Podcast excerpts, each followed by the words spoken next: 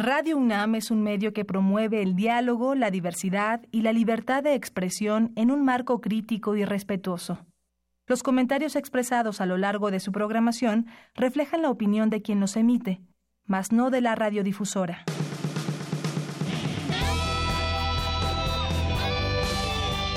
Prisma RU. Relatamos al mundo.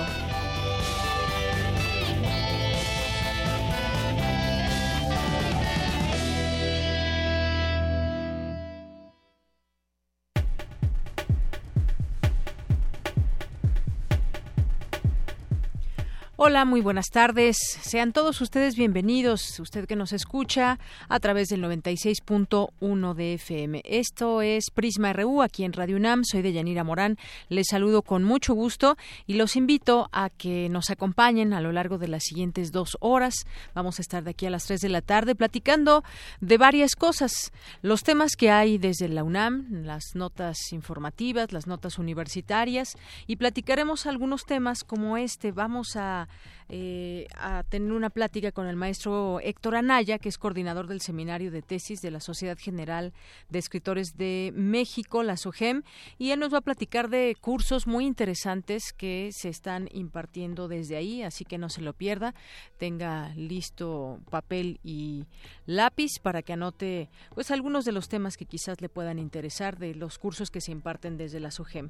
Vamos a platicar también de un tema que escribe al respecto Salvador Frausto y Alejandra Creil, que son eh, periodistas, y titularon así una investigación, La poesía de la derrota, los contratistas que ganaron más que Andrés Manuel López Obrador, un artículo que formula una de las grandes interrogantes de las elecciones presidenciales en México.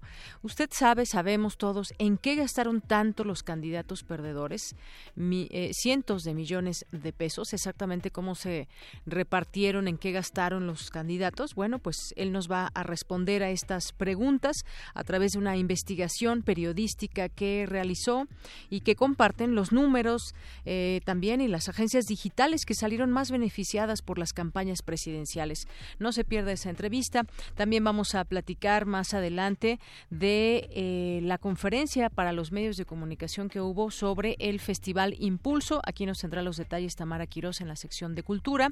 También vamos a platicar en nuestra segunda hora ya con el doctor Adolfo García, el Adolfo Gracia Gasca, perdón, investigador del Instituto de Ciencias del Mar y Limnología de la UNAM, porque la UNAM está participando en un estudio de peces tras el derrame petrolero en 2010 en el Golfo de México y derivado de estas investigaciones, pues nos tienen resultados que compartir. También vamos a platicar con eh, la doctora Dora María Telles Argüello, que también es conocida como Comandante 2 y es una historiadora política y comandante guerrillera nicaragüense. Hemos tenido aquí en este espacio distintas perspectivas ópticas desde donde se vive la crisis en Venezuela. Hemos platicado aquí con algunos analistas, con un periodista y ahora pues ella también como comandante guerrillera nos va a platicar su experiencia, lo que están viviendo allá en Nicaragua y las últimas declaraciones que hace el presidente Daniel Ortega. Vamos a tener aquí hoy también a Margarita Castillo que nos deja también a través de su voz siempre grandes mensajes. Y Alejandro Toledo, ensayista y miembro del Sistema Nacional de Creadores de Arte, nos va a platicar hoy. Cali Arena lanza paquete de eh, reediciones para pensar en el 1968, en el movimiento del 68. Así que, pues parte de lo que tendremos hoy aquí en Prisma RU. Vamos, mientras tanto, a nuestro resumen informativo. Relatamos al mundo. Relatamos al mundo. En los temas universitarios, hoy martes 31 de julio le tendremos que jóvenes que obtuvieron el puntaje más alto para ingresar al bachillerato de la UNAM platicaron de su experiencia. Más adelante Cindy Pérez nos tendrá aquí los detalles. Mañana concluye el cuarto taller de métodos numéricos y estadísticos en cosmología. Mi compañera Virginia Sánchez nos tendrá la información. Dentro de los cinco tipos de hepatitis que existen, la C es cada vez más frecuente y riesgosa. No te pierdas la información con Dulce García. Marte registrará hoy su máximo acercamiento a la Tierra desde 2003.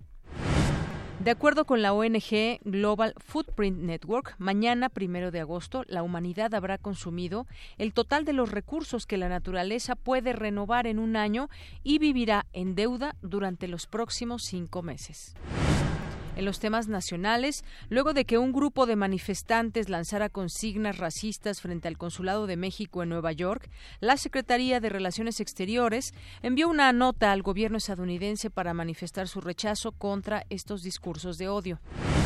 Estados Unidos y México planean sostener el próximo jueves reuniones a nivel ministerial en Washington en el marco de la renegociación del Tratado de Libre Comercio de América del Norte. La Secretaría de la Función Pública presentó ante la PGR una denuncia penal en contra del exgobernador de Veracruz, Javier Duarte, por un probable daño contra el patrimonio federal que ascendería a 463 millones de pesos. En un lapso, en el lapso de 2013 a 2017, el gobierno de, Enrique Peña Nieto gastó 38 mil millones de pesos en vehículos y transporte, 130% más de lo presupuestado, según el análisis de las cuentas públicas de la Auditoría Superior de la Federación. El presidente del Grupo Carso, Carlos Slim, señaló que el traspaso de poderes en México está siendo muy terso y que con la llegada al poder de Andrés Manuel López Obrador no ve riesgos claros. Enfermeras del Hospital La Raza se manifestaron esta mañana para exigir mayor vigilancia en la zona y que sean frenados los constantes asaltos que se registran en las inmediaciones de este hospital. El Servicio Meteorológico Nacional pronosticó temperaturas superiores a los 40 grados Celsius en 11 estados debido a la onda de calor. En temas de economía, el Producto Interno Bruto del país tuvo una ligera baja de 0.7% de abril a junio, luego de dos incrementos en fila, de acuerdo con estimaciones del INEGI. La producción minero-metalúrgica de México cayó 1.5% durante mayo pasado en comparación con abril debido a la baja en la producción de carbón no coquizable, azufre, zinc, plomo y oro. En temas internacionales, el presidente de Estados Unidos, Donald Trump, demandó nuevamente máxima seguridad en la frontera con México, esta vez por el número de asesinatos registrados en el país durante 2017, el más alto del cual se tendrá o se ha tenido registro.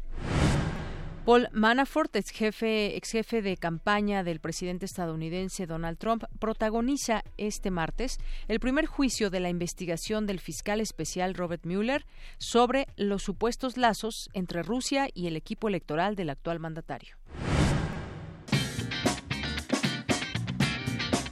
Hoy en la UNAM, ¿qué hacer y a dónde ir?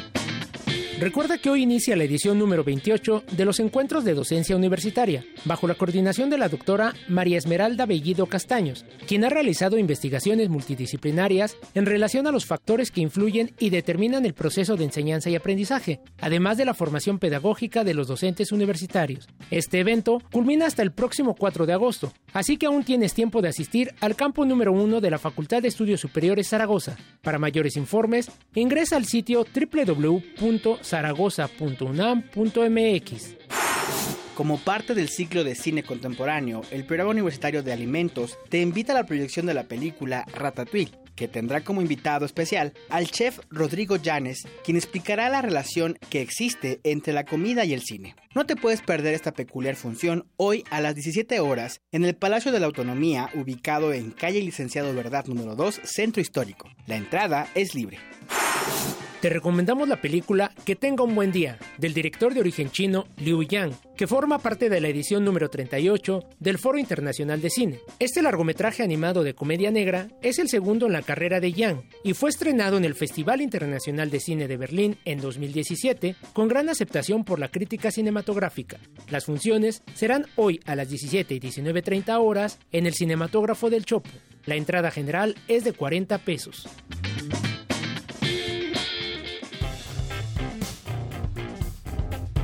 Campus RU. Pues invitaciones que desde Prisma RU les hacemos a todos ustedes todos los días. Eh, información que surge desde la UNAM y que, bueno, son eventos que que tienen una gran calidad. Así que, pues siempre no, no se pierdan esa sección, hoy y mañana en la UNAM. Vamos ahora, vamos ahora al campus universitario. Habíamos hablado la semana pasada de aquellos jóvenes que obtuvieron un puntaje perfecto para entrar a alguna licenciatura y ahora, bueno, pues quienes ingresan a bachillerato, también hubo una, una eh, reunión importante con jóvenes que tuvieron el puntaje más alto para ingresar al bachillerato de la UNAM y compartieron también su experiencia. Mi compañera Cindy Pérez Ramírez nos tiene parte de esta información, de esta plática con los estudiantes. Adelante, Cindy. En conferencia de prensa estuvieron los tres alumnos que presentaron el examen Comipems para ingresar al bachillerato y quienes obtuvieron 126 de 128 reactivos. José Daniel Castillo Crescencio, Edgar Alan Miranda Morales y César Eduardo Manuel Sánchez lograron su primera opción en la UNAM, preparatoria 6 Antonio Caso los dos primeros y preparatoria 3 Justo Sierra el tercero. Escuchemos lo que significa para ellos estar en esta universidad. Son José, Edgar y César respectivamente. Pues para mí haber me quedado en la preparatoria número 6, Antonio Caso, es un orgullo para mí, igual una de mis metas alcanzadas. Y pues yo estoy ahora muy contento porque pues simplemente al estar en UNAM para mí es un orgullo estar, formando ya parte de los Pumas, bueno, de ser de sangre azul y piel dorada, como me dijeron ayer. Para mí significa un, un gran logro poder haber entrado a un plantel de la UNAM. Sea cual sea, yo creo que es un orgullo poder estar dentro de esta institución en mi caso, preparatoria Antonio Caso también. Y creo que esto es un trabajo en conjunto que hacemos tanto los alumnos, la escuela a la que asistimos, nuestros padres, nuestros compañeros. Significa un gran logro para mí, porque es una meta que me había propuesto desde que inicié la secundaria, porque, bueno, em, yo, ya, yo ya tengo un poco planeado lo que quiero hacer durante mi vida, al menos en cuanto al aspecto educativo ya, ya lo he pensado bastante. Entonces, entrar en una preparatoria em, de la UNAM ya es un logro bastante grande para mí. Me llena mucho de orgullo y a mi familia también. Y me alegra hacerlos orgullosos porque es algo que realmente les demuestra lo mucho que puedo llegar a ser, mi potencial. De Yanira, los chicos nos contaron cuáles son sus aspiraciones a futuro en la UNAM. Yo me he pensado últimamente en entrar a medicina forense. Bueno, todo esto me, me llama mucho la atención, la, también la criminología, simplemente por el hecho, no sé, este, yo creo que también para mí influyeron muchas series, este, ya saben, muchas, este, médicos forenses, este, eso es algo que me ha llamado últimamente, tuve mucho tiempo para ver series también creo, y me llamó mucho la atención esa, entrar en esa rama, ¿no? Bueno, yo, mm, a mí me gustaría entrar a alguna ingeniería o estudiar física, física de partículas. Bueno, no sé, es porque se me facilitan las matemáticas y temas relacionados con la física. Me interesa sobre todo la física cuántica. Bueno, pues yo he estado pensando bastante en, meterme a la facultad de química una vez termine la prepa, porque, bueno, me ha interesado bastante lo que conlleva la química, lo que se puede lograr. He visto que los que han estudiado esa carrera em, les va muy bien en la vida, les va bastante bien. Hasta aquí el reporte. Muy buenas tardes. Gracias, Cindy. Ahí escuchamos pues las voces de algunos de estos jóvenes y ya también algunos con claros intereses para seguir estudiando algo que pues ya definen desde muy jóvenes. Bien, vamos a continuar con mi compañera Virginia Sánchez. El doctor Alberto Vázquez comparte detalles del cuarto taller de métodos numéricos y estadísticos en cosmología. Esto es en el Instituto de Ciencias Físicas. En un momento más tendremos esta información con mi compañera Virginia Virginia Sánchez ya está. Adelante, Vicky, buenas tardes. Hola, ¿qué tal, Deyanira? Muy buenas tardes a ti y al auditorio de Prisma RU. Uno de los objetivos de la cosmología es explorar el universo, su contenido de materia, su geometría, el cómo se forman las galaxias. Sin embargo, es muy difícil realizar experimentos en dicho campo. Por lo tanto, el estudio se basa en el análisis de los datos que provienen de la luz que viene de las galaxias, hacer simulaciones, que con el uso de las tecnologías la computación, se puede simular hasta el universo y por lo tanto compararlo con los experimentos. Y para compartir los avances y el conocimiento que se ha desarrollado dentro de esta disciplina, se lleva a cabo el cuarto taller de métodos numéricos y estadísticos en cosmología, que organiza el Instituto de Ciencias Físicas de la UNAM, el cual coordina el doctor Alberto Vázquez, quien nos detalla cómo está conformado dicho taller que inició el día de ayer 30 de julio y termina este miércoles primero de agosto en el Instituto de Ciencias Físicas de la UNAM, Campus Morelos. Este taller tiene tres partes. Una parte es la teórica, por supuesto que debe de haber la manera de explicar el universo. Una parte es la computacional, que podemos analizar los datos, podemos simular cómo se forma toda esta estructura. Y finalmente la última son las observaciones. Cómo los experimentos nos dice qué hay allá afuera, cómo la geometría del universo, la formación de estructura, las galaxias, todos los sistemas estelares que se encuentran y conectarlos entre ellos. La idea del taller está enfocada principalmente a estudiantes. El experto señala que con este taller se pretende acercar a los estudiantes para que se involucren más en la astrofísica y en la cosmología a través de tres áreas fundamentales como son la teórica, la observacional y el análisis de datos y de la información con simulaciones y visualizaciones. Debido a que este taller involucra estas tres áreas, tenemos estudiantes desde cómputo, eh, tenemos estudiantes desde ingeniería, tenemos estudiantes de física, de matemáticas, hay gente que quiere dedicarse o hacer astrobiología, por ejemplo. Hay gente que está haciendo simulaciones, visualizaciones. Mucho o gran parte de este taller también se basa en el análisis de datos, lo que hoy en día se conoce como ciencia de datos o machine learning, por ejemplo. Entonces, este es un área que involucra varias disciplinas. Tratamos de, atraer a este tipo de gente para hacer colaboraciones, inclusive aún más grandes y más, más fuertes.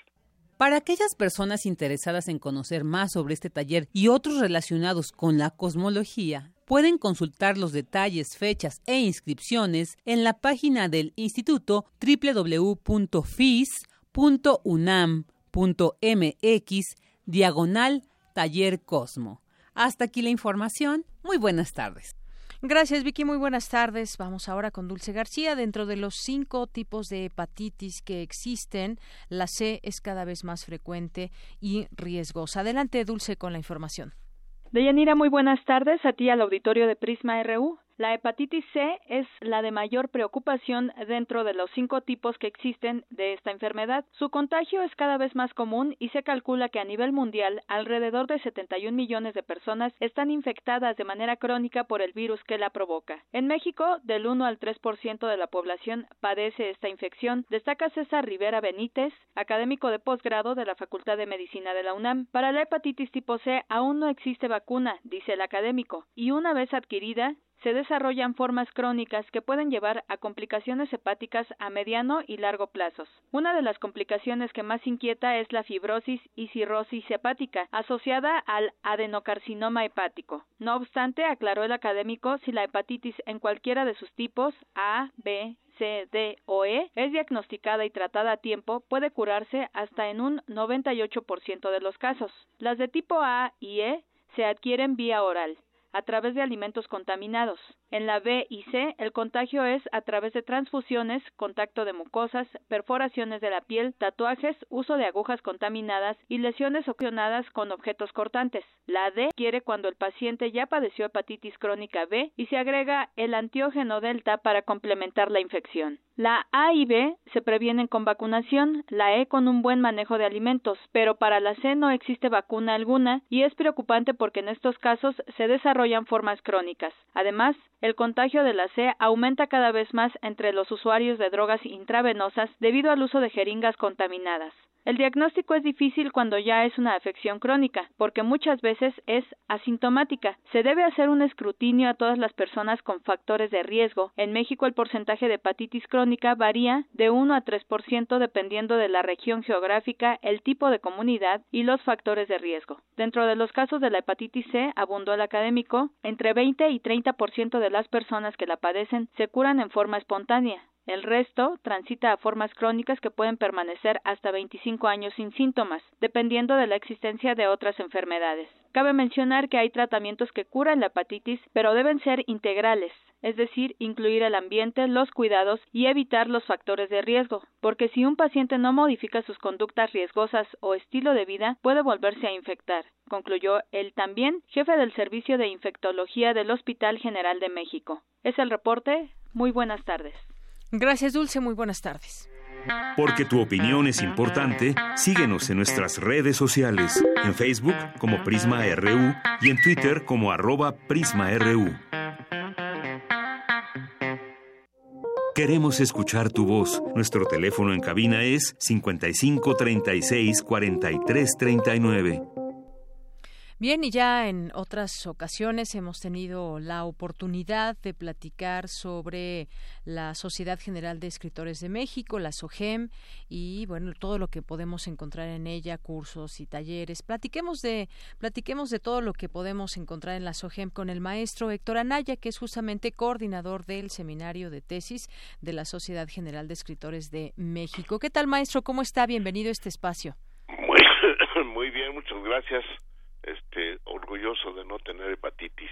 sí, ¿verdad? Después de esta nota habrá que cuidarnos más. Pues sí, así es. Siempre. Eh, maestro, soy, pues director de la Escuela de Escritores, no solamente coordinador de ah, seminario de tesis. Sí, sí. Sí, el seminario de tesis es, es una eh, es, es una oferta que le hacemos a los que ya terminaron la carrera, que son muchísimos, pero que por razones múltiples no han hecho la tesis, por lo tanto, no tienen el título y se está desperdiciando allí una gran cantidad de dinero que invierte en la universidad, simplemente la Universidad Nacional Autónoma de México, invierte como 135 mil pesos en cada alumno que cursa una carrera. Y ese dinero se desperdicia porque finalmente no tienen título y consecuentemente no tienen cédula y, se les exigen muchos trabajos para que puedan precisamente este ejercer su carrera, ¿no? Claro. Entonces sí es importante y yo sé que hay muchos, muchísimos que se quedaron sin completar su su este su, su título sin completar su carrera, ¿verdad? Claro, y, aunque no se exija, pues es parte de terminar la carrera de manera completa y el, digamos, ese trámite o ese gusto por hacer una tesis, pues tiene que terminarse. Así que, pues aquí está este seminario. Las razones que yo creo este, este, existen, porque yo tuve un par de programas allí, precisamente en Radio Universidad hace tiempo, y se me ocurrió que un programa que merecía la, la, la, comunidad universitaria era precisamente uno relacionado con las tesis. Y se me ocurrió a mí proponerles en, Radio Universidad hacer un programa que me había dejado mi maestro, que fue Flores Solea, me dijo, ahí tengo dos espacios de media hora, te los de los pasos, digo, sí, pero no voy a hacer lo que tú haces, yo quiero hacer este programa de tesis. Y ahí me tienes tratando de justificar el título del programa, que eran las grandes tesis universitarias. Me pasé un mes tratando de encontrar, no digamos las grandes tesis, siquiera tesis presentables. Después del primer mes que ya me empezaron a ayudar los maestros para decir, mira, hay una tesis de química, hay una tesis de leyes, hay una tesis de medicina, ya fue más fácil pero eh, una de las cuestiones importantes es en este seminario de tesis que, que dura un trimestre, es primero enseñarles a hacer una tesis. Hay un maestro que conoce todo el protocolo y les da esa clase. Luego hay otro maestro que les da las clases de redacción porque muchos tampoco se meten a hacer la tesis porque piensan que no saben escribir y en ocasiones es cierto. Y finalmente, hay, dependiendo del perfil de los que se inscriben, les llevamos a un experto en la materia, si abundan los de letras, o abundan los de historia, o abundan los de medicina, entonces tratamos de llevarle a uno, una persona conocedora, inclusive pues también con, con formación académica universitaria, para que les diga, esa tesis que tú pretendes, hay muchas parecidas, dale este otro enfoque, o vela de este, este otro lado, o busca por qué no se te interesas por este otro tipo de tesis, y eso pues los realmente los estimula para poder hacer ese tipo de urbano que ya ha sido pues este explorado por muchísima gente, ¿no? Claro, es un reto, sin duda, también el llegar a pues es finalmente escribir nuestro como nuestro primer libro qué tema cómo elegir el tema qué es lo que vimos durante la carrera y si bien algunas algunas eh, en algunos trabajos no se pide la, la cédula eh, maestro pues en algunas carreras pues sí se debe, por ejemplo, medicina, abogados. consecuencias penales. Exactamente. no en todos, pero yo creo que es muy bueno que podamos hacer la tesis y entre más rápido mejor. Pues sí, estos son seminarios de tres meses, así que tampoco creen que se van a eternizar allí para armar su tesis, ¿no? Empezamos el este próximo sábado 4 de agosto.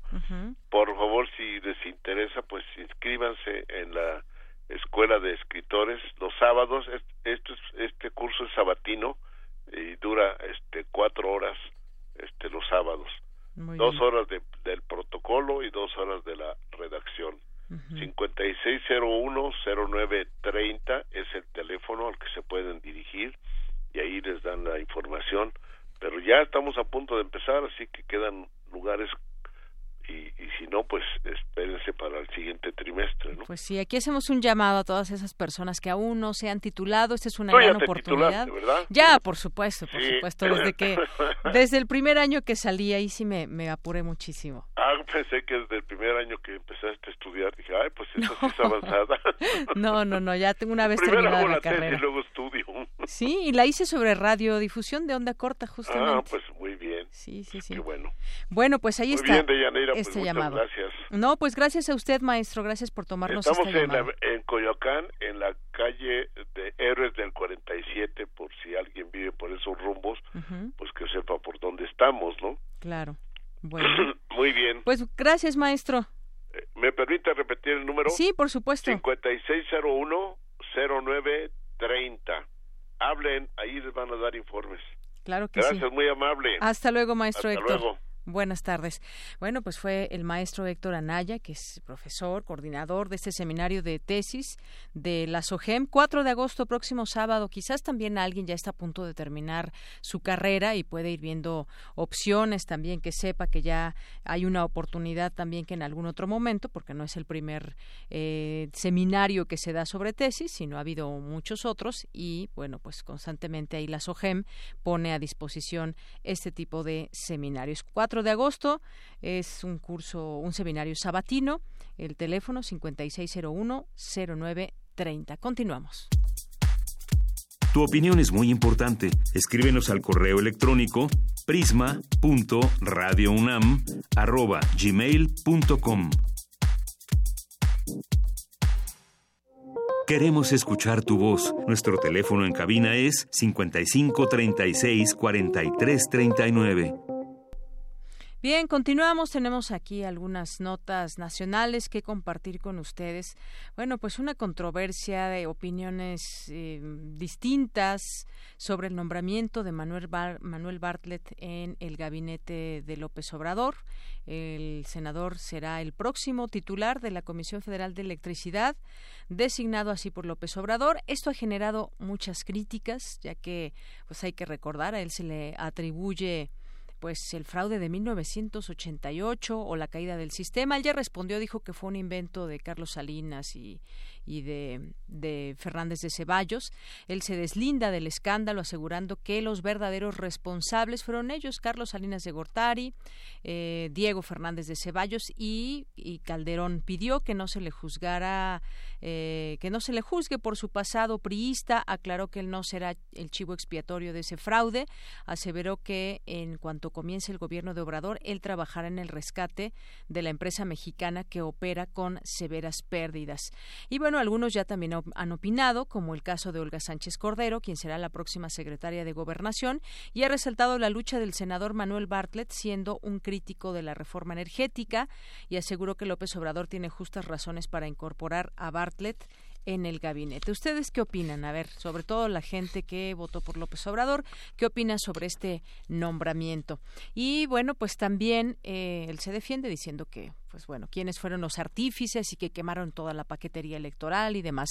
También, digo, alguien que pues ha sido también muy activista en el tema de las eh, cuando fueron las elecciones y incluso también este movimiento del día después, pues fue un, un actor muy famoso, Gael García, reaccionó al nombramiento de Manuel Bartlett también. Digo, entre muchas otras opiniones, hay muchas y creo que eh, todas es válido escucharlas. El actor Gael escribió un mensaje en Twitter y, publicó lo siguiente, dijo, ah, el placer de bloquear a alguien que me cree responsable del nombramiento del innombrable de Bartlett. La síntesis, yo repudio su nombramiento y su ser político y qué ridículos los que creen que yo y los que votamos por AMLO somos responsables de ese nombramiento. Besos.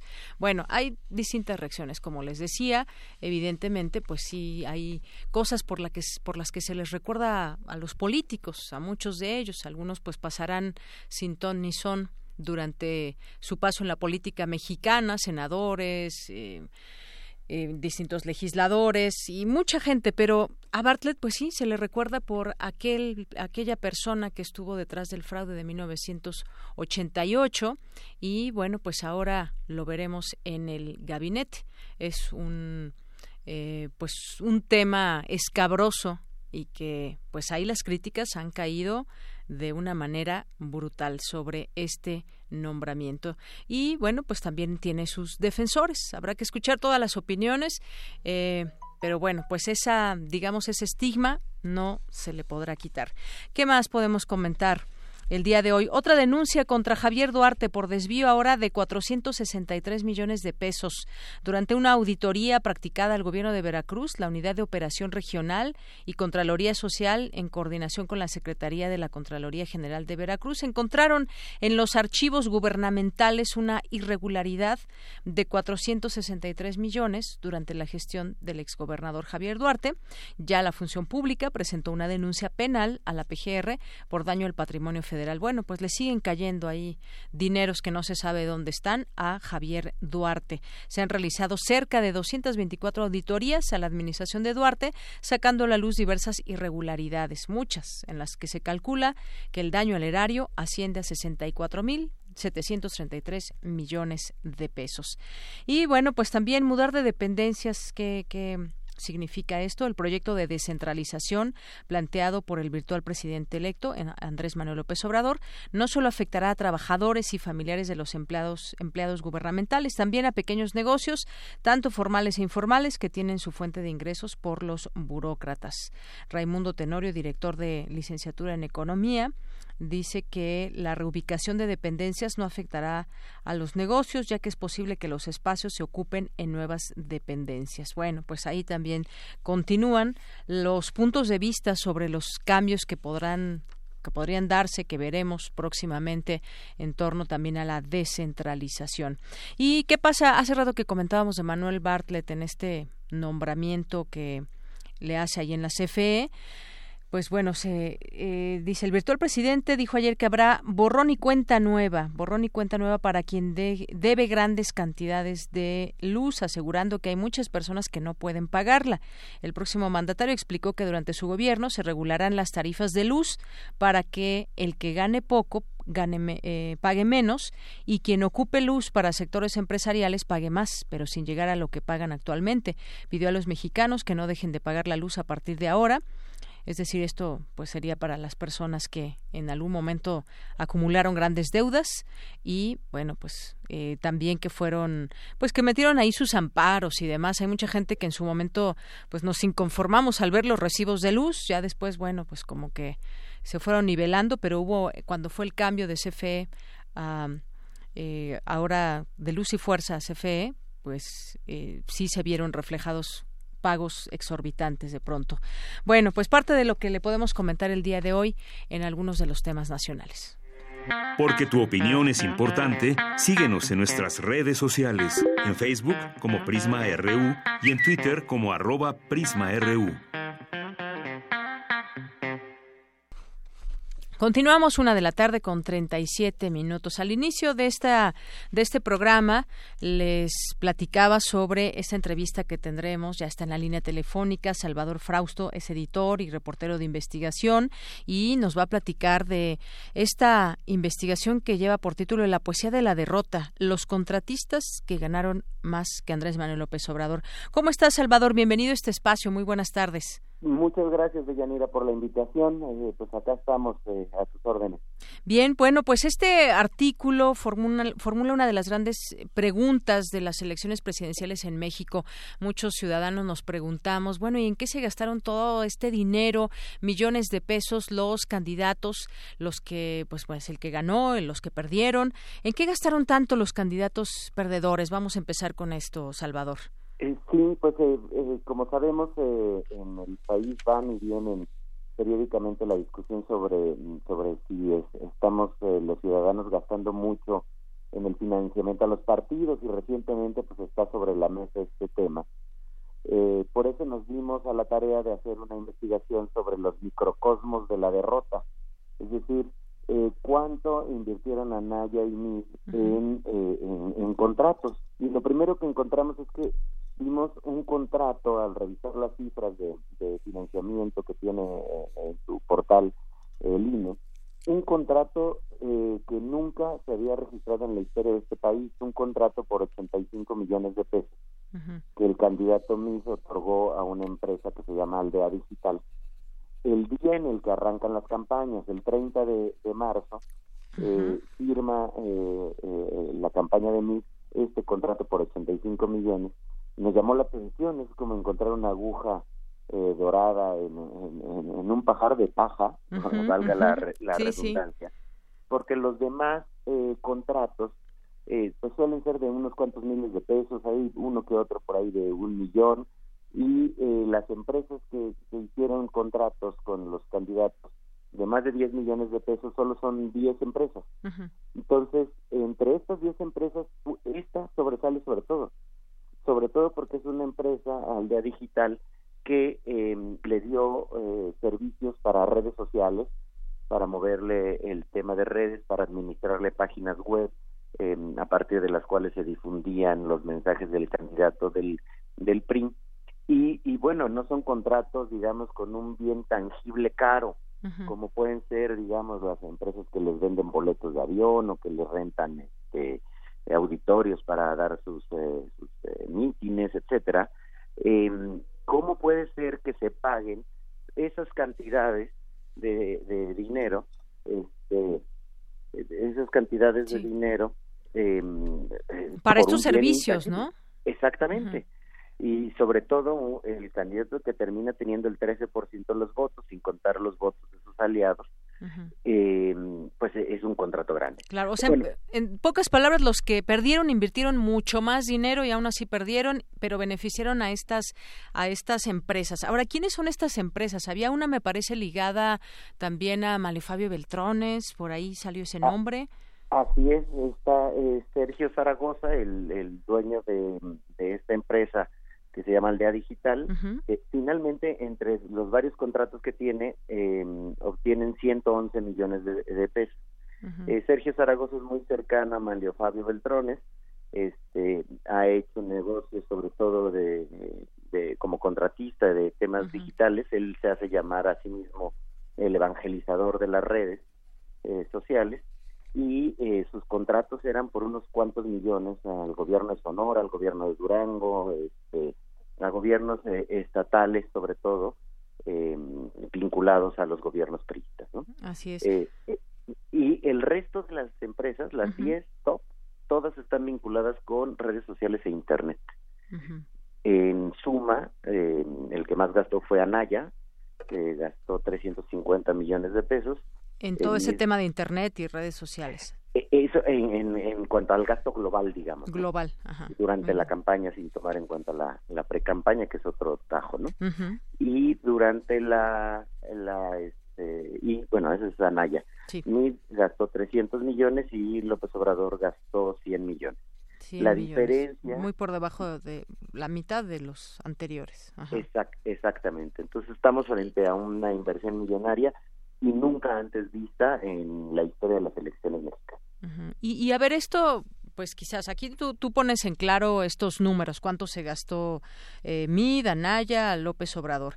De pronto, ¿podría sonar esto a negocio? Me refiero a que de pronto estas empresas que pues ya han trabajado, por ejemplo, con Manlio Fabio Beltrones, esta de Aldea Digital y todo esto, ¿suena, ¿sonaría a negocio o, o esto está completamente transparente? Porque además todo esto pues tiene que estar registrado ante el INE. Exactamente. El INE reporta en eh, la Comisión de Fiscalización la cantidad de contratos y los montos generales. Eh, nosotros ahora en Vice News tenemos pedidos eh, vía recursos de transparencia los originales de los contratos para conocer a detalle en qué consistió esa, esas cantidades, porque si revisamos los gastos de las campañas intermedias eh, de este sexenio o la presidencial del 2012, la mayoría de los contratos son por eh, unos cuantos millones de pesos, digamos, ¿no? No hay esta inversión tan, disparada por, eh, por, digamos, millones de dos dígitos, de, más de 10 millones, ¿no? Entonces, está por saberse si hay ahí algún, algún desvío de recursos o sobrepagos tremendos pero simplemente Aldea Digital nunca en la historia de sus contratos con los gobiernos estatales o, federal había tenido negocios de más de allá de dos, tres, cuatro millones de pesos. Así es, y además, bueno, pues dentro de toda esta inversión que hubo a estas empresas, pues bueno, fracasaron las, las campañas y, y como para estos creadores y para la política mexicana, pues se transforma en un, gran negocio. No sé, no tengo exactamente eh, bien clara la idea cuánto te cuesta que tú le pagues a una empresa que te haga quizás desde tu página de internet, que maneje tus redes sociales, digo, obviamente a una gran escala, eh, muy transparente, muy limpia, sin todos estos bots, obviamente pero ¿cuánto cuesta más o menos si alguien quisiera hacerlo? Yo sé que pues aquí estamos hablando de campañas y que había mucho dinero de por medio, pero todo tiene que a final de cuentas cuadrar, ser transparente, se beneficiaron o no, sería la gran pregunta estas empresas más allá de lo de lo que normalmente se beneficia una empresa de este tipo. Eh, eh, pues sí, porque eh, normalmente estos servicios los se encargan las áreas de comunicación de las de las campañas o de los gobiernos aunque llegan a contratar ciertos servicios de asesoría eh, con expertos eh, muy avesados en el tema que pueden eh, cobrar mayores cantidades, pero revisando este tipo de contratos, digamos a nivel gobierno federal, son contratos de unos pocos millones de pesos. Eh, aquí, un poco a modo de broma, comentaban los, los colegas de, de Vice News, ¿qué pasaría si Tatiana Cloutier supiera? Seguramente ya lo sabe, de estos montos, pero eh, quien le maneja la campaña eh, a nivel de redes, eh, y es una campaña exitosa, eh, es Tatiana Cloutier a, López Obrador. Eh, en cambio, en este caso se contratan externos y los resultados son de 13% para un candidato, 22, 23% para, para el candidato del PAN, Taranaya, y ambos hicieron inversiones tremendas en estos, eh, en estos rubros. Parecería, o digamos, hay indicios, o podría hacernos eh, pensar que pues, esos sobreprecios eh, beneficiaron a sus amigos, porque todos estos son contratistas o del gobierno del PAN o del, o del PRI, ya sea para el, eh, en el CEN de ambos partidos o eh, en los partidos que, que, los acompañaron, como el, este, el Verde Ecologista, este, el PANAL, etcétera, ¿no? Entonces, han tenido relación, cercanía, y es lo que puntualizamos en el reportaje, al que llamamos la poesía de la derrota porque pues eh, quienes eh, ganaron más eh, en cuanto a dinero en esta campaña fueron esos 10, al menos esos 10 contratistas que ganaron más de 10 millones de pesos. Mm, les fue muy bien a estos contratistas, ¿no? Sí, sin duda. Oye, estos resultados pues de la elección pues señalan, queda claro que pese a que José Antonio Amid, Ricardo Anaya realizaron los gastos más ostentosos, pues bueno, fue finalmente Morena que gana, eh, según lo que reportó por el INE. Aquí también se daba pues, a conocer todos estos datos en su momento, pero pues eh, sí, muchos contratistas beneficiados ya hoy se, se conocen quiénes son, cómo están ligados y es interesante conocerlo porque pues quizás quienes no estamos eh, como ciudadanos eh, tan enterados cómo se reparte este dinero o por qué se decide, también es interesante saberlo, por qué se decide una empresa no a otra, esta empresa quién la recomienda, porque se sabe que pues en estas campañas hay mucho hay mucho dinero que se utiliza para muchas cosas y entre ellas pues ahora tenemos este tema de, de todo el tema digital, las redes sociales, las nuevas tecnologías, pero cómo es que se hace toda esta elección de las empresas. Finalmente algunas se tienen tienen que ser las elegidas, pero cómo se llega a ello, ¿no? Claro, y, lo que vemos es que son empresas vinculadas eh, históricamente a contratos con esos candidatos en particular, digamos las de Anaya, eh, que son empresas eh, también que hicieron redes sociales y temas de, manejo de páginas web, están vinculadas a contratos al gobierno al gobierno estatal de Querétaro, al CEN del PAN o, o incluso a la Cámara de Diputados cuando, cuando Anaya estaba ahí. Entonces, eh, sin duda hace falta eh, conocer los contratos a detalle, que es el, paso siguiente que vamos a dar eh, en Vice News, y, em, y, para contarlo al público del medio en el que participamos, Alejandra Krail y yo, que hicimos este, esta investigación, em, para dar a conocer al público joven de manera, datos duros, fuertes, pero contados eh, de manera desenfadada y, este, y sin rebuscamientos. Claro, bueno, pues si te parece bien, te invitamos a que cuando salga esta otra parte de la de la investigación, pues nos vengas a platicar también esos resultados. Con todo gusto. El negocio de perder es toda una beta que hemos encontrado y que vamos a darle seguimiento. ¿no? Claro, el negocio de perder, lo dices bien. Bueno, pues muchísimas gracias, Salvador. ¿Dónde podemos encontrar esta investigación? ¿Ya se puede leer eh, en eh, redes, claro, en claro, en, Vice, en, español. Este, Y eh, lo hemos compartido también a través de nuestras redes sociales, arroba News en español, arroba Salvador Frausto, arroba Ale este, a partir de ahí hemos puesto esta investigación en circulación. Claro que sí. Bueno, pues muchísimas gracias para quien nos esté escuchando, no ha leído esta investigación, bueno, pues para todos los detalles que aquí hemos estado platicando también la puedan leer ahí en línea. Pues Salvador, muchísimas gracias. Deyanira, un, un gran gusto eh, de hablar contigo y con tu auditorio. Claro, y quedamos pendientes para la siguiente. Claro que sí. Hasta luego. Hasta luego. Muy buenas tardes. Gracias a Salvador Frausto, editor y reportero de investigación. En este caso, esta investigación de Vice News en español que, eh, pues, revela todos estos contratos millonarios de eh, los candidatos, sobre todo los perdedores, eh, pues para quién fue este negocio y el negocio de perder, que también ahí está muy presente para todas estas empresas. Porque tu opinión es importante, síguenos en nuestras redes sociales, en Facebook como Prisma RU y en Twitter como arroba PrismaRU. Prisma RU. Relatamos al mundo.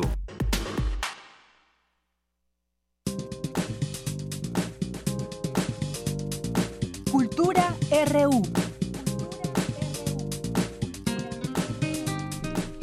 Bien, entramos ahora a la sección de cultura. Ya nos acompaña aquí Tamara Quiroz. ¿Qué tal, Tamara? ¿Cómo estás? Bienvenida. Deyanira, muy bien. ¿Tú cómo estás? Bien, muchas gracias. Qué bueno. Muy buenas tardes a todos. Me da mucho gusto que estés bien, Deyanira. Oye, eh, como siempre, gracias a todos los que nos escuchan. Un saludo hasta donde estén y les cuento que la información de hoy es verdaderamente una maravilla. Además que tenemos un buen tiempo para ir apartando la fecha en su agenda porque el próximo 25 de agosto inicia el festival Impulso Música Escena Verano UNAM, este festival de creación que incentiva la presentación de espectáculos en distintos formatos que además exploran un gran espectro de las artes escénicas y la música con la finalidad de acercar a usted, el público, a diversas propuestas.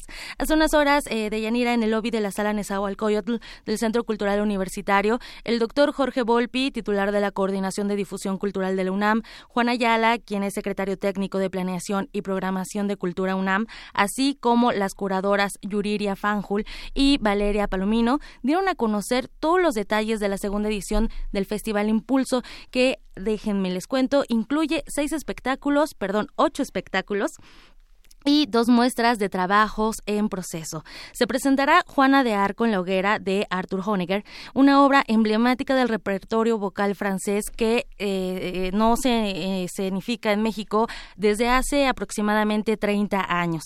También podremos disfrutar de El Castillo de Barba Azul de Bela Bertok eh, bajo la dirección de Jesús Delgado y con música interpretada por la Orquesta Juvenil Universitaria Eduardo Mata, la muy bien conocida como la Juem.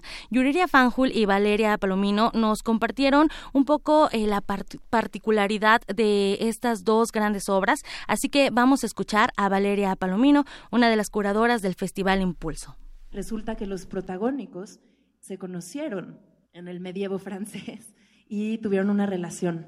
La ópera de Barba Azul es un drama terrorífico, podría decir, el personaje de Barba Azul ya evolucionó hacia un, mito, pero originalmente el personaje eh, Gilles de Rais fue el personaje, digamos, que originó el, cuento de hadas de Charles Perrault, que se basó este cuento. Y Gilles de Rais era un marquís millonario, uno de los hombres más ricos de Francia en el medievo, y conoció a Juana de Arco justo antes del proceso del juicio en el que habían decidido quemarla por estas visiones divinas que ella tenía.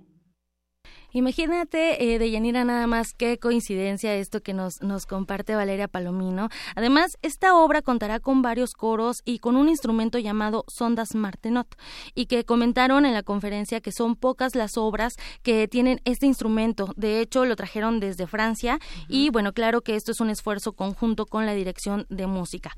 Además, Deyanira, eh, se cumplen 80 años del estreno del oratorio dramático Juana de Arco en la Hoguera y en el Festival Impulso retoman esta obra con una charla previa a cargo de Gerardo Kleinburg y se estará presentando en la sala Nesa. Además contará eh, con una gran escenografía y dentro de esta escenografía habrá una escultura de Javier Marín, un escultor muy conocido. Y bueno, dentro de esta segunda edición se realizarán eh, dos convocatorias. Se realizaron dos convocatorias. La primera es Impulso Futuro y la segunda es Impulso Emerge. Por su parte, en Impulso Futuro eh, se convocó a creadores menores de 40 años para presentar una muestra de su trabajo en proceso de creación con el objetivo de recibir asesoría y también acompañamiento de expertos para desarrollar y concretar sus obras. Esto es parte eh, de hecho, el, el, mismo nombre del festival lo dice, impulso, eh, además de las pulsaciones del corazón, y todo esto que te generan las artes escénicas también es impulsar, impulsar a los creadores y, también impulsar a los que a los que apenas empiezan y a los que ya tienen un gran recorrido en las artes escénicas. La segunda convocatoria eh, llamada Impulso Emerge, bueno, pues convocó a los músicos y compositores con ya varios años de trayectoria Aquí, eh, bueno, participa, participaron varios compositores que tenían más de 10 años eh, ya eh, de trayectoria y, bueno, el público, bueno, lo importante de, de estas dos convocatorias, de Yanira, déjame te comento, que el público, además de, de, que la entrada es libre, el público podrá participar para retroalimentar a los creadores, lo cual creo que es muy importante también porque no nada más vamos como espectadores, si es que acudes a alguna de, de estas propuestas, propuestas, sino que también tienes la oportunidad de retroalimentar al artista, lo cual es muy importante. Y bueno, es, es una de las propuestas y para el artista, pues muy bueno también, ¿no? Que claro, porque no, no te vas a casa solamente con la presentación como artista, sino te vas eh, pensando en qué puedes mejorar y qué puedes hacer. O qué gustó de tu trabajo, o qué no gustó. O qué no gustó, qué puedes cambiar, qué puedes mejorar o qué puedes quitar. Y bueno, también Deyanira, eh, la Filmoteca de la UNAM va a participar, va a haber cine, eh, va... Es más, tú compártenos qué es lo que va a haber de cine, de Yanira. Bueno, pues se va a presentar la película Pink Floyd The Wall de Roger Waters de 1982 el miércoles 29 de agosto 3 y 5 de la tarde. Bueno, además, pues sí, la recomendamos, por supuesto. Está Carmen de Carlos Saura el miércoles 5 de septiembre, también 3 y 5 eh, es el horario. Eh, esta tercera llamada de Francisco Franco, una película mexicana de teatro en el cine con tintes de comedia en la que una directora teatral ensaya para llevar a escena la obra Calígula de Albert Camus. Nada más, ¿eh? Ahí, Calígula. West Side Story, Amor sin barreras, de Robert Wise y Jerome Robbins, un clásico del cine musical.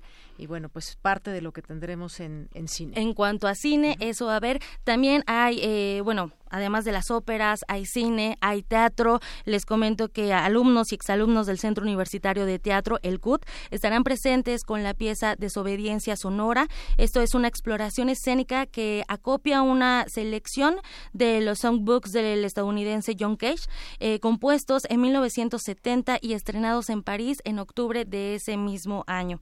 Y bueno, también en la clausura, el tenor Javier Camarena, eh, que estará acompañado por la Orquesta Sinfónica de Minería que me parece que también es la primera, la primera vez que participa la, la Orquesta Sinfónica de, Minería en este festival.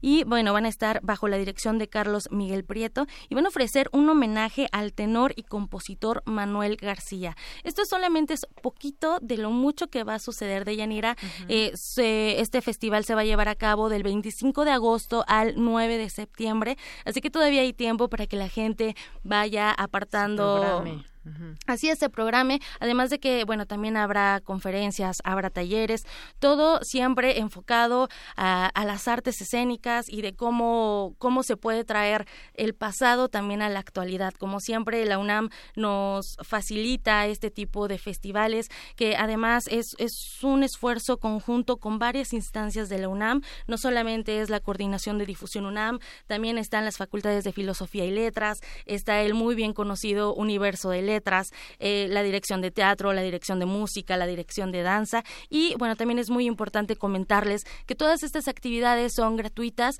eh, y les recomendamos que se metan y, e ingresen a la página de Cultura UNAM para que vayan viendo pues parte del programa que tú en estos momentos tienes en la mano de Yanira. Así es que lo puedan consultar, está muy completo y ahí, bueno, pues puedan ir agendando.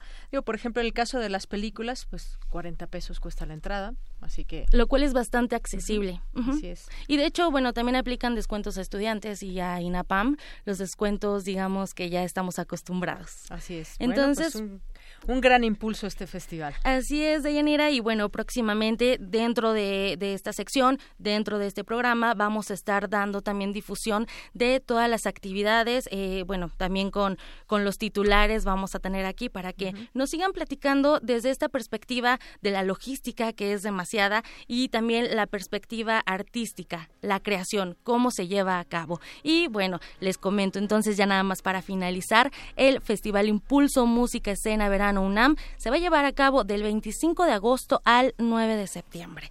Y bueno, por hoy me despido, les deseo que tengan una excelente tarde. Bien, pues muchísimas gracias, gracias Tamara y vamos a hacer un corte. En este momento regresamos a nuestra segunda hora de Prisma RU.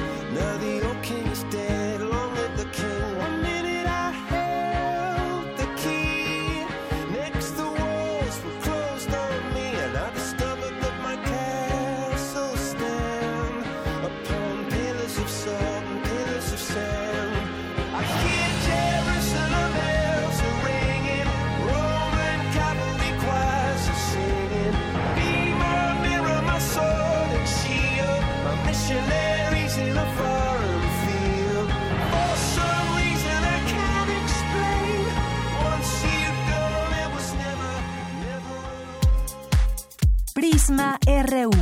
Relatamos al mundo.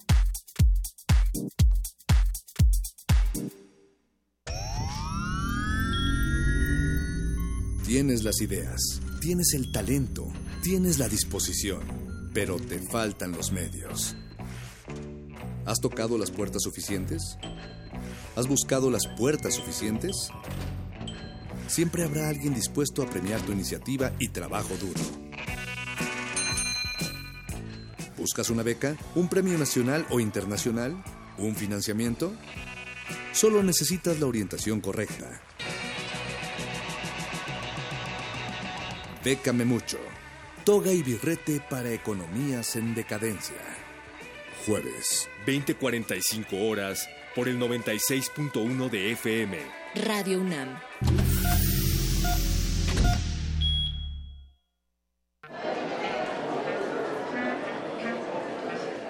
Historia de la literatura. Concepción del arte.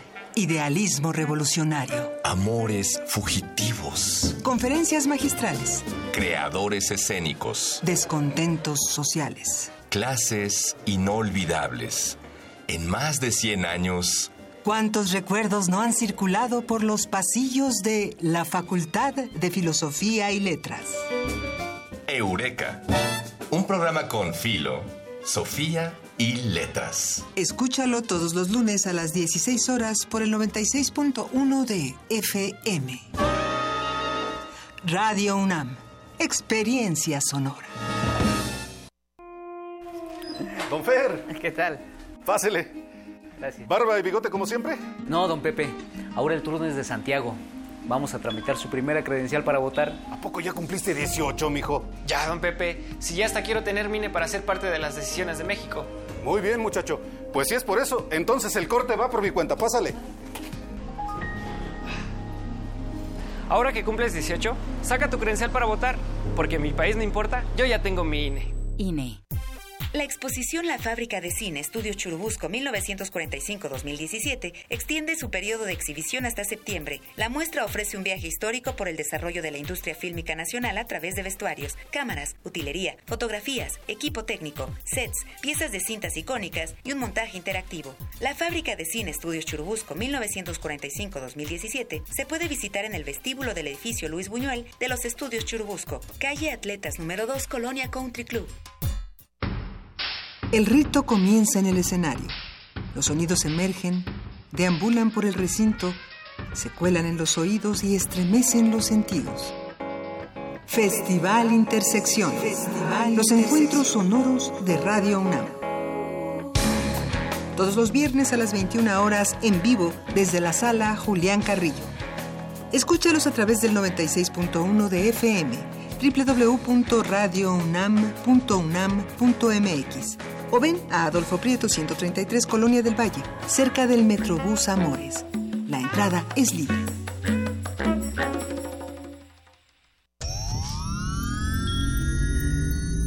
Un glaciar es una capa de hielo que se origina en la superficie terrestre.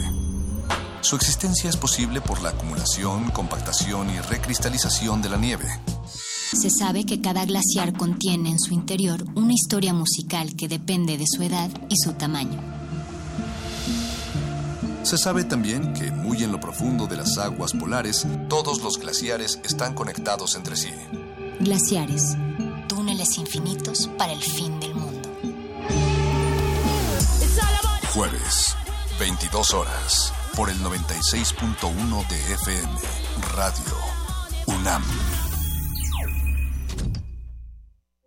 Queremos escuchar tu voz. Nuestro teléfono en cabina es 55 36 43 39. Porque tu opinión es importante, síguenos en nuestras redes sociales, en Facebook como Prisma RU y en Twitter como arroba PrismaRU.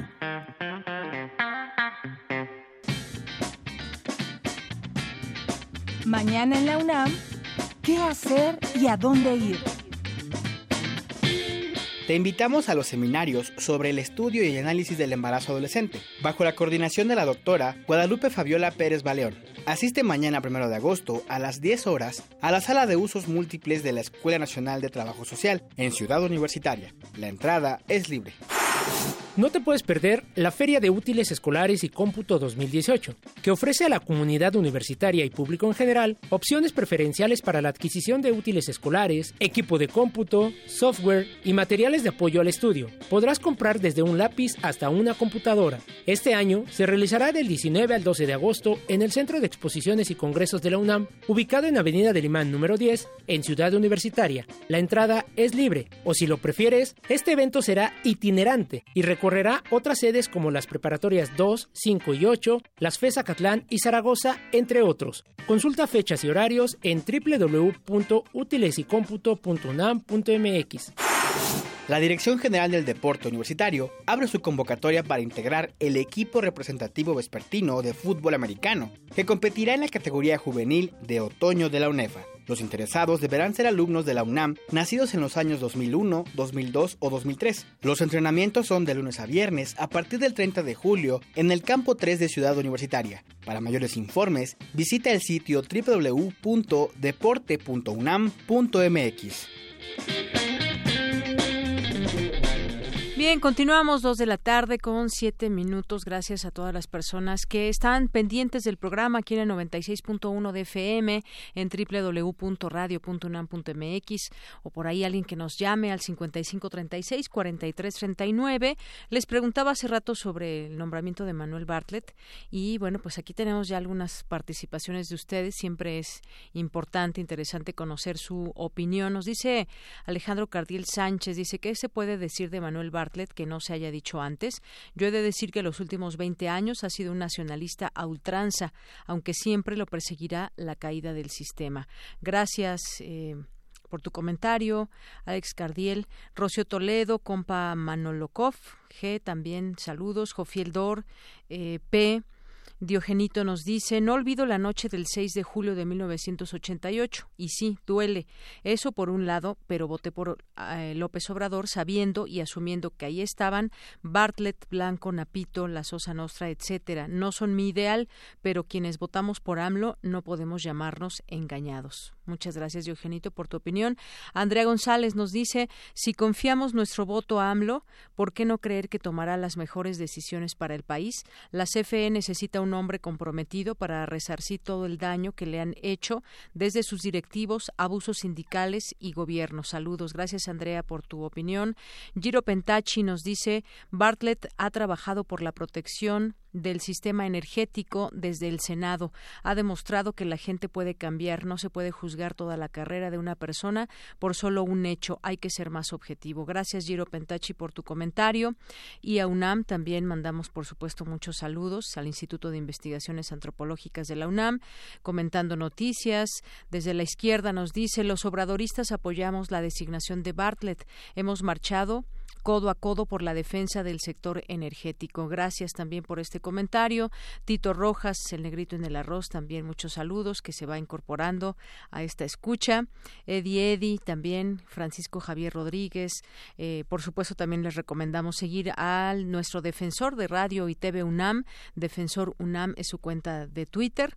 Eh, también mandamos saludos aquí a Omar Yesael, a em, Benito Bodoque, Alejandro Toledo, que en un momento más va a estar aquí con nosotros vía telefónica, y a todas las personas también que se vayan uniendo, a nuestros amigos del PUEA UNAM, el programa universitario de estudios sobre Asia y África, que tiene la finalidad de propiciar la investigación y vínculos entre México y esas regiones. Saludos al PUEA UNAM también desde aquí, desde este espacio de Prisma RU, el Barrangel, eh, JM Ketz, Roger, eh, Wolf, Adolf, eh, también Raúl y a todas las personas que se sumen con nosotros. Sus opiniones son sin duda importantes para nosotros, las leemos con todo cariño y con todo respeto siempre. Bien, pues vamos a continuar en esta segunda hora con información también.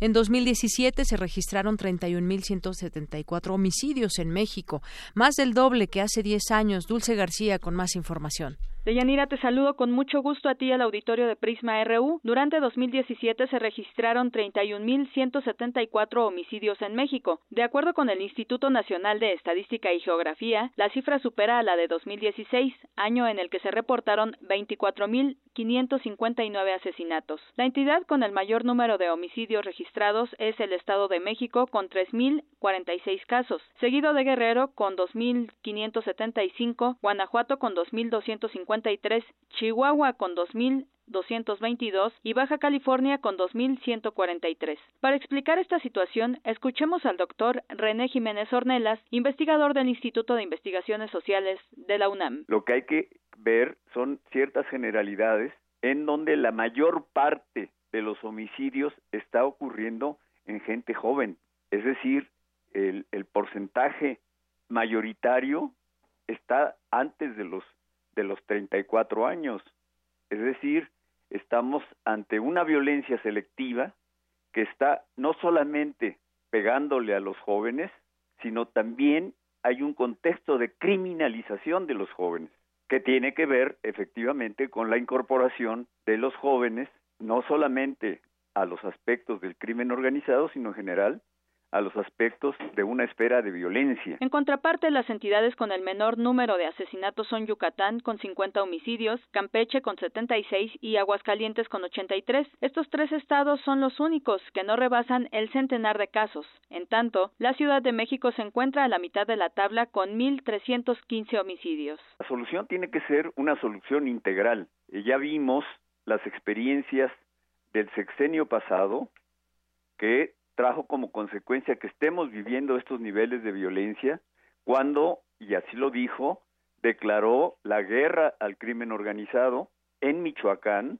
la anterior administración federal. Y en ese sentido, en esta administración que está por terminar, no cambió la estrategia y los niveles de, de, los homicidios que se están registrando son producto precisamente de estrategias únicas que tenían que ver con enfrentar al crimen organizado con violencia y eso generó más violencia. De acuerdo con las causas, el Instituto Nacional de Estadística y Geografía reporta que 20.049 casos fueron por agresión con disparo de armas de fuego, 3.840 por agresión con objeto cortante, 3.013 por agresión con medios no especificados y 2.094 por agresión por ahorcamiento, estrangulamiento y sofocación. Además, 27.771 de las personas asesinadas eran hombres y 3.324 mujeres. Estas cifras detalla el INEGI, derivan de la información captada de los registros administrativos de defunciones accidentales y violentas, los cuales son generados por las entidades federativas. Es el reporte. Muy buenas tardes. Gracias, Dulce. Muy buenas tardes. Gracias por esta información. En otras cosas, ¿sabía usted que las altas temperaturas influyen en la conducta violenta y aumento de la tasa de suicidios? Mi compañera Cindy Pérez Ramírez nos platica acerca de esto. Adelante, Cindy. Deyanira, muy buenas tardes a ti y al auditorio de Prisma RU. Así lo señalaron especialistas de la Facultad de Psicología de la UNAM. Este fenómeno, señaló Emilia Lucio Gómez Maqueo, se registra en mayor medida en áreas urbanas que en las rurales. Los beneficios del contacto con la naturaleza son múltiples, por lo que las autoridades deben construir más áreas verdes y no tantos centros comerciales. Además, en algunas entidades de la República puede estar relacionado con el mayor consumo en meses calurosos de bebidas alcohólicas. Las altas temperaturas influyen en la conducta violenta, la relación de calor y violencia. Y lo que demuestra esto es que eh, las altas temperaturas provocan irritabilidad en el comportamiento humano, afectan la interacción social. Es decir, si hay dos personas que se encuentran bajo esta temperatura alta y ambos están en un estado de irritabilidad, hace mucho más susceptible que se pueda presentar la conducta violenta. Y a esto subyace nuevamente este factor de pobreza. Al hablar de un artículo sobre el tema publicado recientemente en la prestigiada revista Nature, Patricia Ortega, también académica de la Facultad de Psicología de la UNAM, explicó que según el estudio encabezado por científicos de la Universidad de Stanford, Estados Unidos, debido al cambio climático para el año 2050 habría un incremento notable de suicidios, mayor para México que para la Unión Americana. Por ejemplo, en Tabasco, que hay eh, un nivel alto de tasas de suicidio, también hay un nivel alto de violencia doméstica. Entonces, sí hay un estrés ambiental cuando las temperaturas suben tanto. En otros países se han implementado políticas para que la gente se pueda adaptar más fácilmente a estos cambios climáticos, cosa que no se ha podido hacer aquí aquí por diversas razones que creo que habría que analizar con mucho más detalle y más profundidad, pero creo que sí es importante estas políticas que son responsabilidad del gobierno. Esta es la información que tenemos de Yanira. Muy buenas tardes. Gracias, Cindy. Es que efectivamente esta onda de calor ha dejado temperaturas mayores a 40 grados en 11 estados para hoy. 40 grados en 11 estados. Este organismo, el Servicio Meteorológico Nacional, previó temperaturas, incluso temperaturas superiores a 45 grados para Baja California, Sonora e Hidalgo, mientras que en zonas de Baja, eh, de Baja California Sur, Sinaloa, Michoacán, Guerrero, Chihuahua, Coahuila, Nuevo León y Tamaulipas, se espera que los termómetros alcancen valores de 40 a 45 grados. Lo mismo en otras regiones, regiones como Nayarit, Jalisco, Colima, Oaxaca, Chiapas, Durango, Zacatecas, San Luis Potosí, Morelos, Veracruz, Tabasco, Campeche, Yucatán y Quintana Roo se pronostican temperaturas de 35 a 40 grados. Así que no tenemos mucho de qué quejarnos aquí en la Ciudad de México, aunque también se siente bastante calor. Relatamos al mundo. Relatamos al mundo. Continuamos dos de la tarde con 16 minutos. En 2010, la plataforma petrolera Deepwater Horizon derramó 779 mil toneladas de petróleo crudo en el Golfo de México, contaminando el ecosistema oceánico que comparten aguas y costas de México, Estados Unidos y Cuba.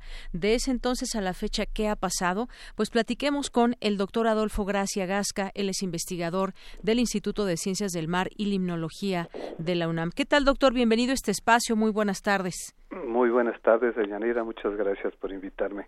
A usted, doctor. Bueno, pues este evento, esta pues tragedia significó pues la explosión, el hundimiento de la plataforma semisumergible y provocó una reacción eh, pues ahí en el océano, pero también de científicos de varias naciones que trabajaron desde entonces en esta zona. ¿Qué nos puede usted decir de lo que ha pasado luego desde 2010 a la fecha? Eh, ¿Qué pasó con la vida marina? Sí, efectivamente, uno de los aspectos positivos, si es que se puede decir, fue precisamente lo que acaba de señalar, que ocasionó que permitió que hubiera una gran investigación en el Golfo de México en todos los aspectos y incluso hubo la oportunidad de interactuar con varias eh, eh, colegas de varios países que eso es lo que lo que hicimos. Nosotros trabajamos en un consorcio internacional de la UNAM participa bajo eh, yo soy el responsable y de 17 instituciones seis países para enfocarse al estudio de lo que del impacto de un derrame con como este y eh, y lo y uno de las de los objetivos principales fue compararlo con lo que pasó con el stock hace ya casi 40 años, 39 para ser más exactos. Entonces, ¿cómo responden los ecosistemas? ¿Cómo eh, uno espera al ver la magnitud de este derrame es que va a haber grandes catástrofes, que de hecho lo es, pero el ecosistema es muy resiliente, el Golfo de México, y eso es lo que nos hemos estado enfocando en un, desde nivel, digamos, eh, microscópico con foraminíferos hasta peces, cómo han respondido. Y, y uno de los últimos trabajos es precisamente hicimos un estudio global de todo el Golfo de México, es el primero en su tipo, de las eh, diferentes comunidades de peces, los eh, cómo están conformados en, en el Golfo de México, incluyendo Cuba, Estados Unidos y México. Y, y lo interesante de esto es que se generó una base de datos eh, única, por primera vez como integral, comprensiva, para ver cómo se impacta al, al, a los peces a nivel individual o incluso a nivel poblacional. Entonces es diferente. Nosotros eh, tenemos datos de contaminantes en músculo, hígado, en bilis eh, el, eh, y, y otros más, lo que nos van a dar mucha información de cómo responde el ecosistema, porque el problema es que esto puede volver a suceder en el futuro y más que se están moviendo a zonas ultraprofundas. Entonces la respuesta del, del Golfo de México, que es uno de nuestros tesoros de México y sobre todo también que comparten los tres países, cómo puede responder el, el sistema. Claro, sí. Sí, doctor. sí, y afortunadamente hay los organismos responden rápidamente a, a, esos cambios, ¿no? No quiero decir que no hay contaminación, pero pero sí tienen el potencial para para absorber estos estos grandes daños. Así es, ir conociendo lo que sucede, porque imagínense 779 mil toneladas de petróleo crudo repartidas en toda esta área del Golfo de México, contaminando el ecosistema y teniendo un efecto, por supuesto, terrible en todas eh, las especies marinas, decía usted, algunas microscópicas, pero también, por ejemplo, cuántos peces, no sé si nos pueda compartir cuántas especies de peces eh, encontraron y sobre todo, bueno, ya tiene mucho tiempo eso, tiene eh, que sucedió hace ocho años, pero eh, también nos preguntamos, por ejemplo, para el consumo humano, todas estas eh, peces que se consumen normalmente, que se pescan en esta zona, ¿tuvo algún impacto o no tiene nada que ver con el consumo de los humanos este esta contaminación, doctor? Sí, bueno, el, nosotros el, registramos alrededor 167 especies, eh, muestreamos como 15.000 organismos y de eso es donde tenemos una línea, una base de datos, una línea base que nos puede decir los contaminantes. Lo que lo que es importante aquí es que nosotros analizamos contenido de hidrocarburos en músculos, en bilis y en eh, en hígado y es importante para el para el consumo humano que el contenido de hidrocarburos en músculos es relativamente muy bajo, que podría decirse que es algo es eh, seguro consumir. Obviamente la parte donde se concentran es en el hígado, en la en la bilis, que son que nosotros no lo consumimos y ahí tienen, pueden tener un impacto individual, eh, pueden afectar a los organismos. Pero también hay que recordar que el Golfo de México tiene una emanación natural de hidrocarburos constante, hay muchas, lo que conocemos por chapopoteras, que está, está fluyendo el, el, los hidrocarburos, pero curiosamente la mayor parte de los contaminantes al Golfo se vierten de las actividades que hacemos nosotros en, en, la zona terrestre. Claro, eso es muy importante que lo mencione, doctor, porque de pronto, pues sí, nos llama mucho la atención y nos escandalizamos por todas estas toneladas de petróleo derramadas, pero ¿qué pasa también con la actividad diaria de, de los humanos, donde también se están contaminando todos los días nuestros océanos? Eh, eso, eh, sí, eso, esa es una parte muy importante porque cuando hablamos de un impacto puntual, que digamos eh, eh, agudo, como puede ser un derrame petrolero como este, es, es puntual, pero la parte crónica, esa tiene mucho más efecto a largo plazo porque estamos vertiéndolo constantemente y eso está afectando al ecosistema, desde cosas tan pequeñas como el, eh, la basura que dejamos ir, que estamos contaminando el, el Golfo de México, hasta todo lo que vertimos de nuestras actividades diarias de de todos los hidrocarburos, pesticidas, plaguicidas, herbicidas, todos esos van a dar finalmente a los mares. Claro, y, hemos visto las, las islas estas de plástico, pues finalmente es todo lo que arrojamos al, al océano. Así es, pero y se, se le da mucha eh, propaganda a eso, pero no vemos lo que hay abajo. Nosotros trabajamos con el fondo marino y vemos una cantidad de basura que usted no se imagina. Que, Y el, cuando hacemos muestreos sacamos basura, ¿qué probabilidad hay de que en un como es sería equivalente a encontrar una aguja en un pajar de, de sacar basura de, de un muestreo que estamos haciendo del fondo del mar y, y precisamente eso es lo, lo podríamos evitar siendo más respetuoso del medio ambiente y de nuestras actividades.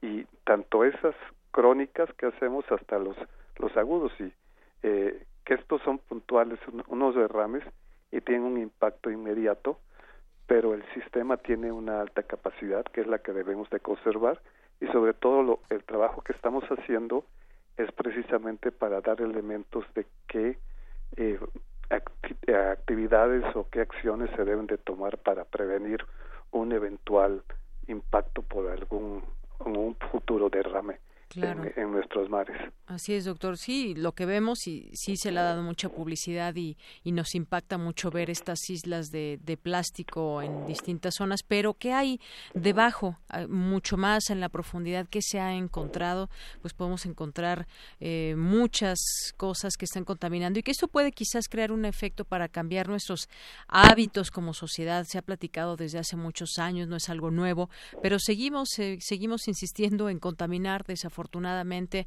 eh, se han encontrado especies también mucho más grandes que tienen atorados en su en su cuerpo ya sea por dentro o por fuera pues eh, plásticos y muchas muchas cosas que, que que no nos imaginaríamos que llegan finalmente a las profundidades del mar.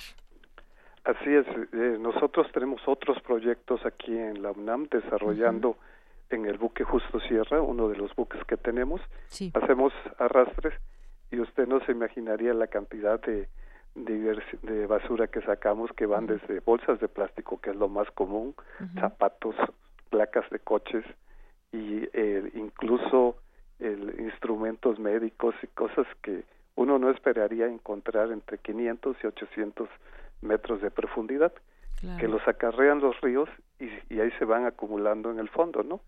Botellas que luego utilizan los organismos para, para fijarse ahí, los organismos que son eh, sésiles o fijos que viven en el fondo del mar necesitan algo duro para para establecerse y, se establecen en la basura, ¿no? Que da pena y, es curioso, pero uno ve una botella de, de cerveza o estos percebes ahí viviendo porque encontraron un lugar donde establecerse.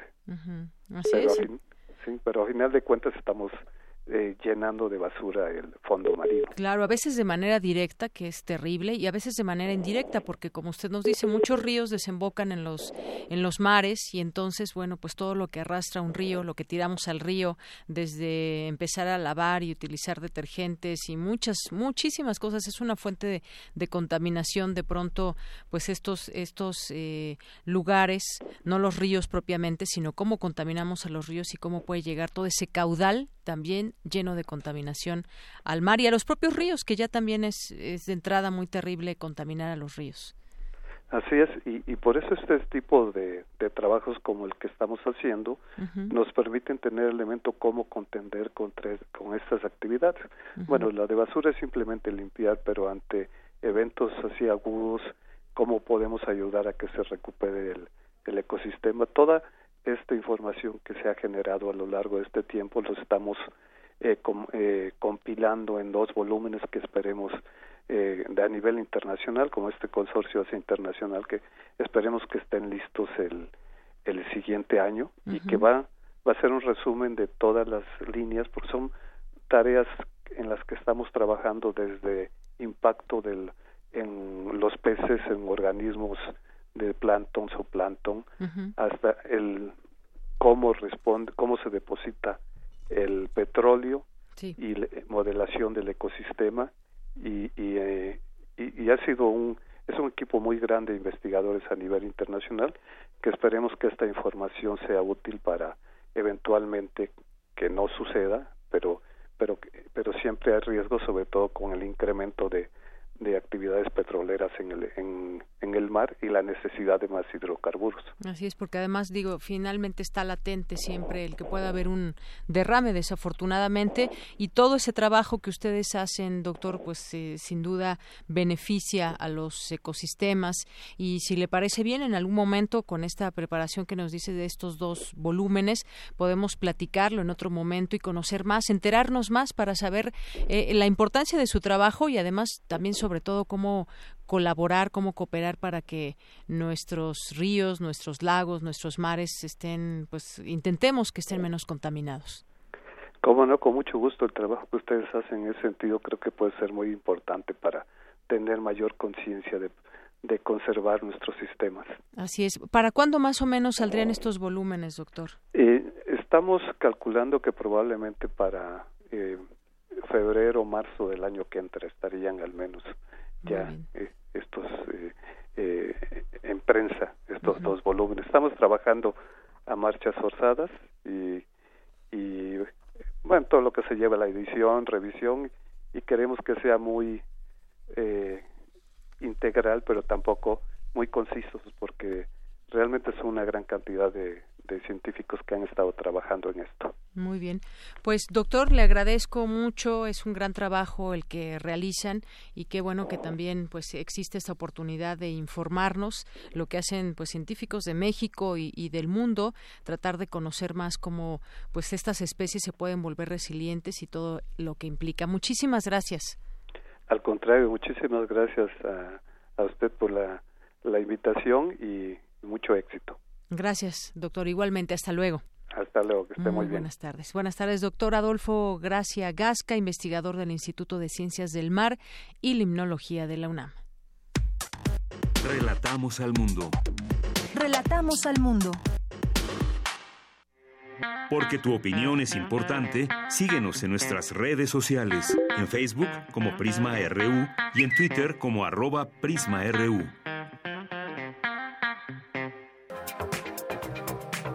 Internacional RU. El presidente estadounidense Donald Trump ofreció mantener una reunión con su homólogo iraní Hassan Rouhani cuando quiera y sin condiciones previas. Esto luego de que hace una semana el mandatario iraní advirtiera a Estados Unidos de que comenzar un conflicto con Irán supondría la madre de todas las guerras. Si ellos quieren reunirse, me reuniré. No sé si están listos, ahora están teniendo dificultades. Yo puse fin al acuerdo iraní, era un acuerdo ridículo y creo que llegará el momento en el que probablemente querrán reunirse. Un juez federal de California ordenó a la administración de Donald Trump entregar esta semana el plan de reunificación de familias migrantes. Además, pidió proporcionar una lista de aquellos padres que a su juicio, por alguna razón, no son elegibles para la reunificación. Al menos 18 personas, entre ellas tres atacantes, murieron y otras 15 resultaron heridas este martes en un asalto contra la sede del Ministerio Afgano de Refugiados en la provincia de Nagahar. En España, miles de taxistas mantienen bloqueadas las principales vías de Madrid y Barcelona en plena temporada turística, en protesta contra las licencias para conductores de plataformas como Uber o Cabify. Habla uno de los manifestantes. Defender que esto es un servicio público, que nosotros somos un servicio público y estamos regulados, ellos no. Entonces nos tienen que equiparar, si no es una, es una competencia completamente desleal. Seis militantes de movimientos sociales brasileños comenzarán este martes una huelga de hambre para exigir la liberación del expresidente Luis Ignacio Lula da Silva, preso desde abril pasado mientras ratificaban al presidente Nicolás Maduro como líder del Partido Socialista Unido. Se suscitó un apagón en Venezuela. Durante el evento, el mandatario reconoció su responsabilidad en la grave crisis económica que padece el país y calculó que se requieren al menos dos años para lograr una recuperación con alto nivel de estabilidad. Basta de lloriqueo, ¿vale? Así lo digo con responsabilidad. Ustedes no me ven lloriqueando a mí, a veces ni los nombro ya. No me ven lloriqueando frente al imperialismo que nos agreda. Nos toca a nosotros producir con agresión o sin agresión, con bloqueo o sin bloqueo, hacer de Venezuela una potencia económica, productiva, próspera, grande. El alto comisionado de Naciones Unidas para los Refugiados llamó a los países vecinos de Nicaragua a mostrar solidaridad ante los miles de ciudadanos que huyen de la violencia. Costa Rica es la nación que más solicitudes de asilo de nicaragüenses ha registrado. Habla su directora de migración, Raquel Vargas. Un total de 17.400 personas solicitando refugio en Costa Rica. Ya nos encontramos en una segunda etapa del plan de atención con audios de Telesur y Euronews, las breves internacionales con Ruth Salazar. Bien, pues gracias por estas breves internacionales. Seguiremos platicando, me regreso en un momento más sobre la situación de Venezuela y algunas opiniones también del público Radio Escucha vía telefónica. Bueno, pues vamos a, platicar ahora con la doctora María Telles Argüello, eh, también conocida como Comandante 2, es una historiadora política, eh, fue comandante guerrillera nicaragüense. Doctora, le doy la bienvenida a este espacio de Radio UNAM aquí en México. Buenas tardes. Eh, buenas tardes, muchas gracias por permitirnos hablar de Nicaragua y de su situación y la situación del pueblo nicaragüense. Bien, estamos con ella platicando, cabe mencionarlo vía Skype. Eh, por eso, pues bueno, cualquier situación, pues la componemos rápidamente en las cuestiones técnicas. Y bueno, eh, pues qué decir de lo que está sucediendo allá en Nicaragua, doctora. Hace unos días apenas habla Daniel Ortega sobre el referéndum. Dicen que sí, elecciones anticipadas, y dice y si dicen que no, van a decir que hicieron fraudes, lo que dijo. Eh, Estados Unidos también, pues advierte a Nicaragua, este es el comienzo de las sanciones, no el fin. Y bueno, pues pues una serie de situaciones que hay. Hay una migración masiva, según dan, a conocer algunos medios, a causa de la crisis en Nicaragua. ¿Cómo ve usted este, este tema? ¿Qué está pasando en su país?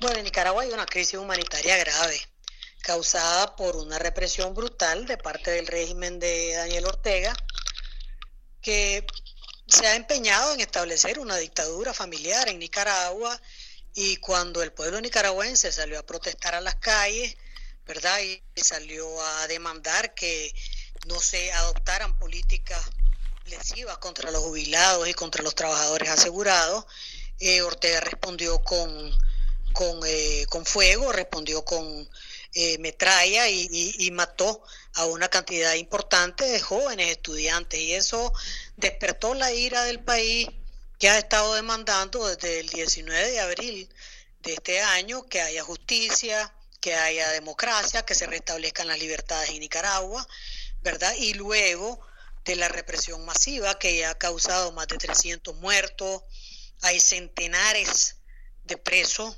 hay desaparecidos, centenares de desaparecidos, hay personas secuestradas de las que no se sabe nada y hay miles de nicaragüenses ya en el exilio forzado, ¿verdad? Que han obligado también al pueblo nicaragüense a estar demandando el cese de la represión.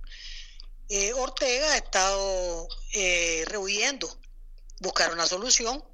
Él eh, dice que la solución es que él se mantenga en el poder y que todo siga igual y pues la mayoría del pueblo nicaragüense lo que está diciendo es que debe irse, que una persona que es responsable del asesinato de más de 300 nicaragüenses no puede estar en el poder y que tiene que haber justicia, que Ortega debe irse del poder y que eh, eh, debe iniciarse una transición que nos permita a los nicaragüenses en unas elecciones adelantadas escoger un nuevo gobierno ¿verdad? Que respete los derechos humanos, que pueda restablecer las instituciones democráticas y que pueda restaurar las heridas, ¿verdad?, que el pueblo nicaragüense ha tenido en estos meses. Doctora, es muy interesante platicar con usted, dado que pues usted fue comandante guerrillera nicaragüense y bueno, pues estuvo ahí en toda esta lucha, en este frente sandinista, estudió medicina antes de unirse al Frente Sandinista de Liberación Nacional, que fue esta organización guerrillera en la que usted alcanzó el puesto de comandante del Frente Occidental, Rigoberto López Pérez, llegó a ocupar el tercer puesto en el mando de, de la operación del 22 de agosto de 1978. Sabemos que Daniel Ortega pues también estuvo en estos eh, en estos quehaceres o en este tema encabezando el sandinismo y ahora pues bueno sonaría un poco contradictorio que esté sucediendo esto en, en Nicaragua y que es desde esa visión que en su momento un presidente que también pues estuvo en esta lucha ahora pues sea a quien esté reprimiendo a su propio pueblo. Así es, por eso es que a mucha gente le ha costado eh, darse cuenta de que esa persona que en algún momento luchó contra una dictadura, pues se ha convertido en un dictador, ¿verdad? Eh, ese arco de vida, pues es difícil comprenderlo, ¿verdad? Mucha gente dice, pero bueno, pero ¿por qué cambió? Bueno, uno no puede saber por qué cambió, pero sí sabemos que Ortega es ahora una encarnación de lo que fue Somoza.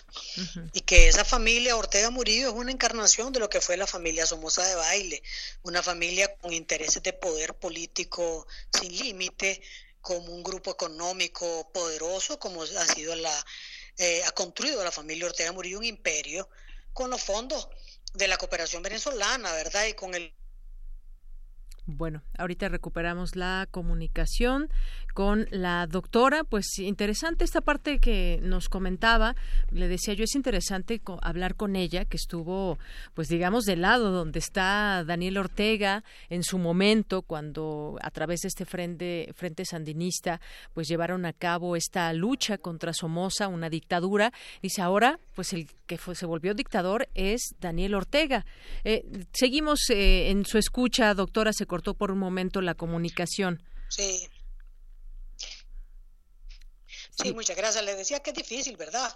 Para todos nosotros, pues, las personas, es difícil comprender cómo alguien que uno ha conocido de una manera termina siendo lo opuesto. Pero bueno, esas son las realidades.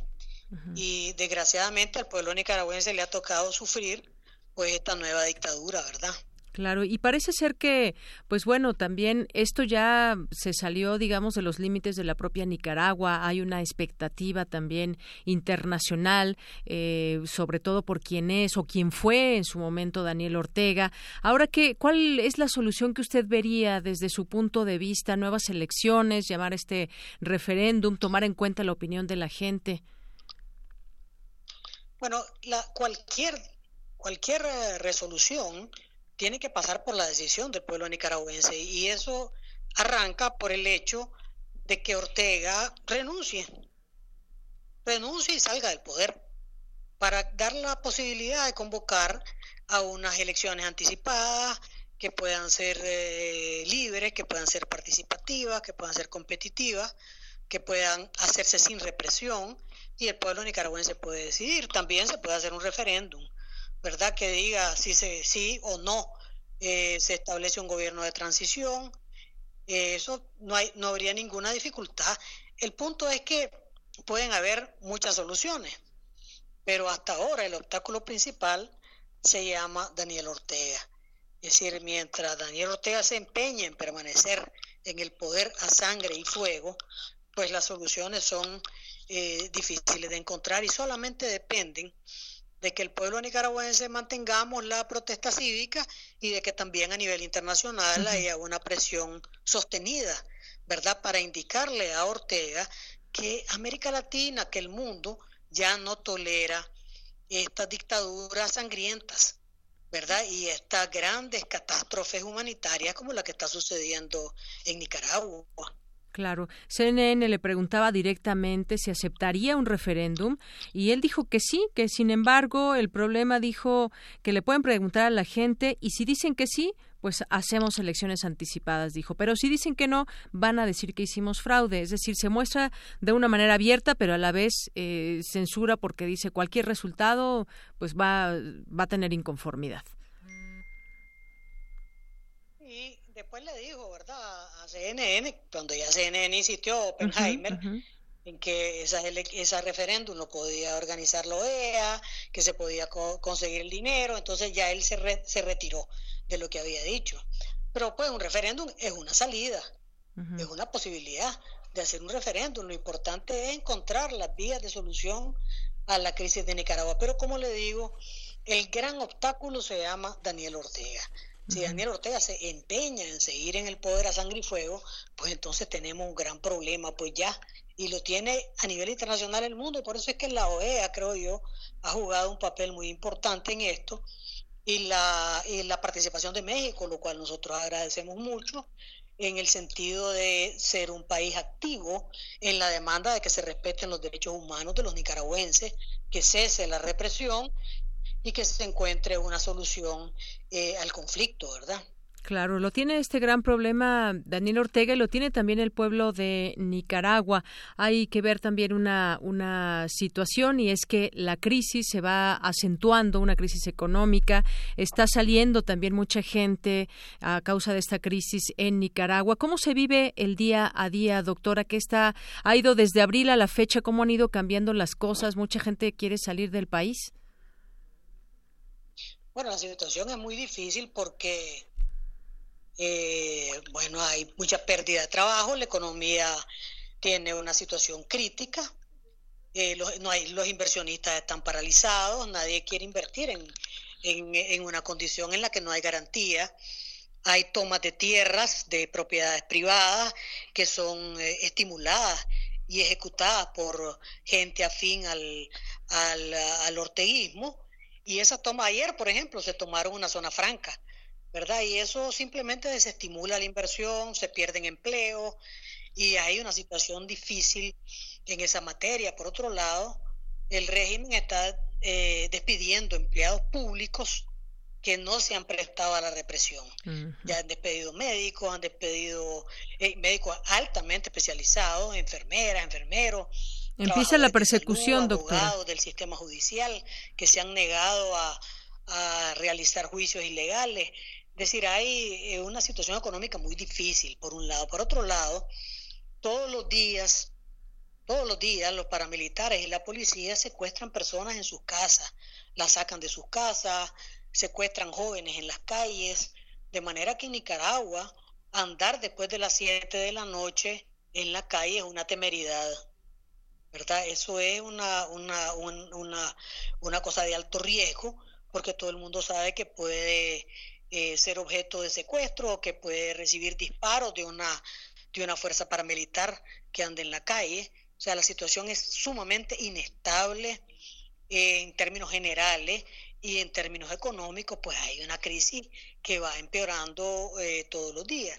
Y por otro lado, la cantidad de perseguidos es tan alta que mucha gente opta por cruzar la frontera, irse para Costa Rica, irse para Honduras, ¿verdad? Eh, a buscar cómo salvar su vida y a buscar cómo obtener ciertos ingresos para la familia. Entonces, pues se conocen los casos de familias enteras, incluso con niños pequeños y niñas pequeñas que han atravesado la frontera en condiciones sumamente precarias para buscar refugio en Costa Rica. El día de hoy, la cifra que daba Naciones Unidas es de más de 20 mil nicaragüenses solicitando refugio en Costa Rica. O es una cosa completamente eh, tremenda, es un éxodo tremendo y sin precedentes en este siglo, ¿verdad? Y que es producto pues de esta de esta política de persecución eh, de Ortega y, que pues simplemente no está teniendo en cuenta las condiciones económicas.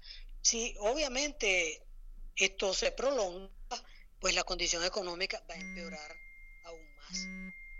Bien, sí, pues sí, qué, ironía de, de, la vida que en su momento Daniel Ortega, que luchó contra ese régimen autoritario, contra Somoza, eh, de esa dictadura, pues él mismo se haya vuelto ahora un dictador reprimiendo al pueblo. Bueno, cosas que nunca pensaríamos, nos dice usted, pues las personas cambian y a veces cambian para muy mal y estamos viendo pues esto que sucede en su país, muy desafortunado, cómo se vive el día a día y yo le agradezco, doctora, el que nos pueda pues platicar de primera mano su experiencia, su opinión y eso no tiene nada que ver con aquella lucha eh, que hace ahora, bueno, ahora lo que está haciendo Ortega con aquella lucha que encabezó, de la que fue parte, y bueno, pues esta es la realidad que se vive hoy en Nicaragua. Muchas gracias, doctora.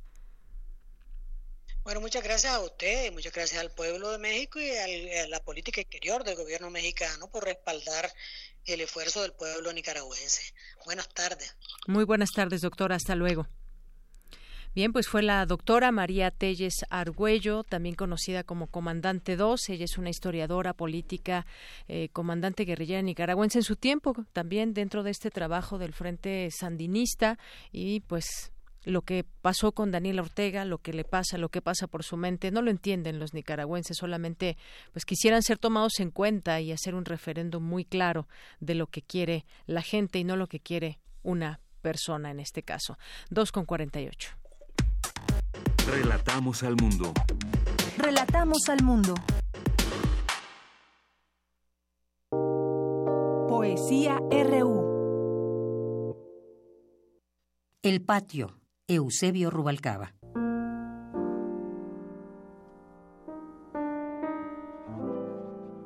Salía armado hasta los dientes o cuando menos con dos grandes pistolas al cinto.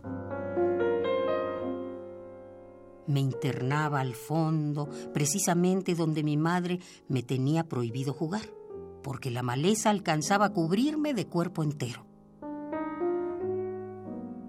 Había árboles, tierra, flores y aguacates.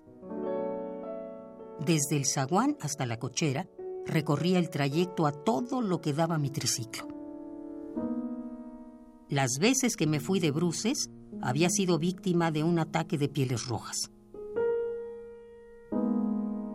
Una flecha había atravesado el muslo de mi caballo y me había arrojado a un lado del camino.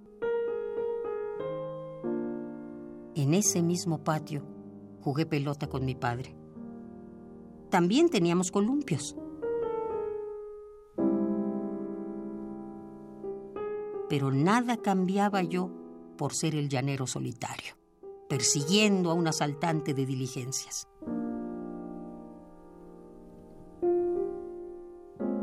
O Tarzán, rescatando a una mujer blanca de una tribu de negros.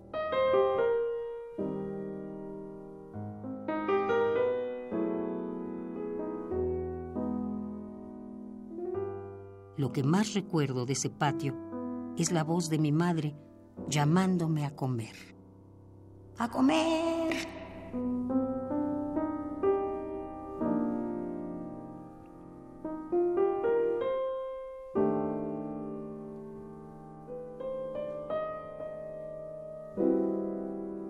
El patio.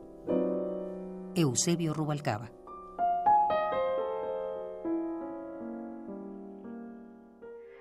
Porque tu opinión es importante, síguenos en nuestras redes sociales, en Facebook como Prisma RU y en Twitter como arroba PrismaRU. Colaboradores RU. Literatura. Bien, pues gracias a Margarita Castillo y ahora ya estamos con Alejandro Toledo, ensayista y miembro del Sistema Nacional de Creadores de Arte. ¿Cómo estás, Alejandro? ¿Qué tal, Deyanira? ¿Cómo te va? Muy bien, muchas gracias. Bueno, pues eh, nos vas a platicar sobre este paquete de reediciones de Cal y Arena para pensar y repensar el movimiento del 68.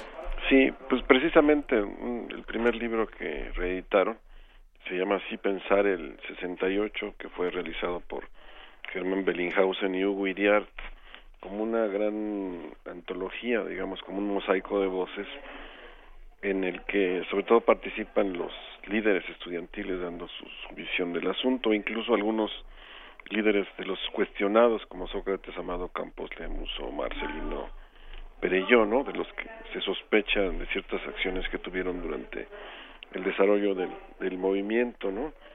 Y la, bueno, hay un par de libros también de Guevara Niebla, 1968, Largo Camino a la Democracia, y La Libertad Nunca se Olvida, que es su memoria del, del 68. Son libros que ya estaban en el catálogo de, de Cali Arena y que son importantes para, para armar este complejo rompecabezas que es el, el movimiento estudiantil de 68 y la novedad para la para la editorial es la, la, novela testimonial de Luis González de Alba que se publicó por vez primera en, en 1971 los días y los años. en la editorial era los días y los años que también tiene una edición más o menos reciente de en Planeta que era presentada como una edición definitiva y que ahora este aparece en en Cali ¿no? Este es uno de los libros clásicos del, del 68. eh, sale casi a la par que La noche de Tlatelolco de Poniatowska. Y estos dos libros sobre todo cumplen una función que fue muy importante en ese momento porque la gente de pie, digamos, la gente del, de la calle, los que no eran estudiantes, eh, no sabían realmente qué había, qué había sucedido. La prensa estaba controlada y, y estaba llena de esto que, que ahora llamamos fake news, ¿no? Informaciones falsas de todo tipo, incluso sobre el sobre el mismo 2 de octubre. O sea, no se creó una conciencia de que hubo una matanza del Estado porque el gobierno decía que había sido un enfrentamiento, que había este francotiradores que cubanos o que rusos o que los mismos estudiantes iban armados. Entonces, este había una enorme desinformación sobre el, sobre lo, ocurrido, sobre las manifestaciones y el desenlace trágico, ¿no? Entonces, este, los libros vienen a suplir lo que no aparece en la prensa, lo que no se dijo en ese momento y cuentan, pues, lo, lo, lo que pasó en, en todos sus datos, quiénes fueron los causantes de la represión, que fue el Estado, cuál, cuáles fueron las circunstancias en que se dieron los, los distintos momentos que tuvo el, el movimiento estudiantil y sobre todo lo que lo que lo que hubo el 2 de octubre no fue una batalla sino que fue una matanza directa en donde estaban eh, este, la policía el ejército el batallón Olimpia y francotiradores del estado mayor presidencial. Entonces eh, esos dos libros la noche de Tlatelolco y y los días y los años eh, cumplieron una primera función valiosa testimonial de decirle a la gente lo que lo que se les había ocultado no y, es curioso porque eran son libros que tuvieron que esperar para para aparecer porque Díaz Ordaz no no permitía que se que, que, se publicaran. Ponía Tosca habla de que incluso hubo amenazas de bomba en la imprenta donde donde iban a ser este editados entonces este donde iban a ser impresos entonces, este, la tuvieron que esperarse a noviembre del 70 por ahí que que deja Díaz Ordaz la presidencia para poder aparecer. El mismo Díaz Ordaz todavía sembró en el en el 69 un libelo que se llama El Móndrigo, que era este un libro falso, este al parecer escrito por el filósofo Emilio Uranga o por un político guerrerense que se llama Jorge Joseph, que contaba la, la versión oficial, que era la, digamos, la mentira oficial de que los estudiantes estaban armados y de que había ellos mismos habían sido este los que iniciaron la, la reyerta el 2 de octubre. Este ese libro El Móndrigo lo fue sembrado en, en librerías y, y, pretendía que, este, continuar con esa confusión informativa, digamos, que, que había entonces, ¿no?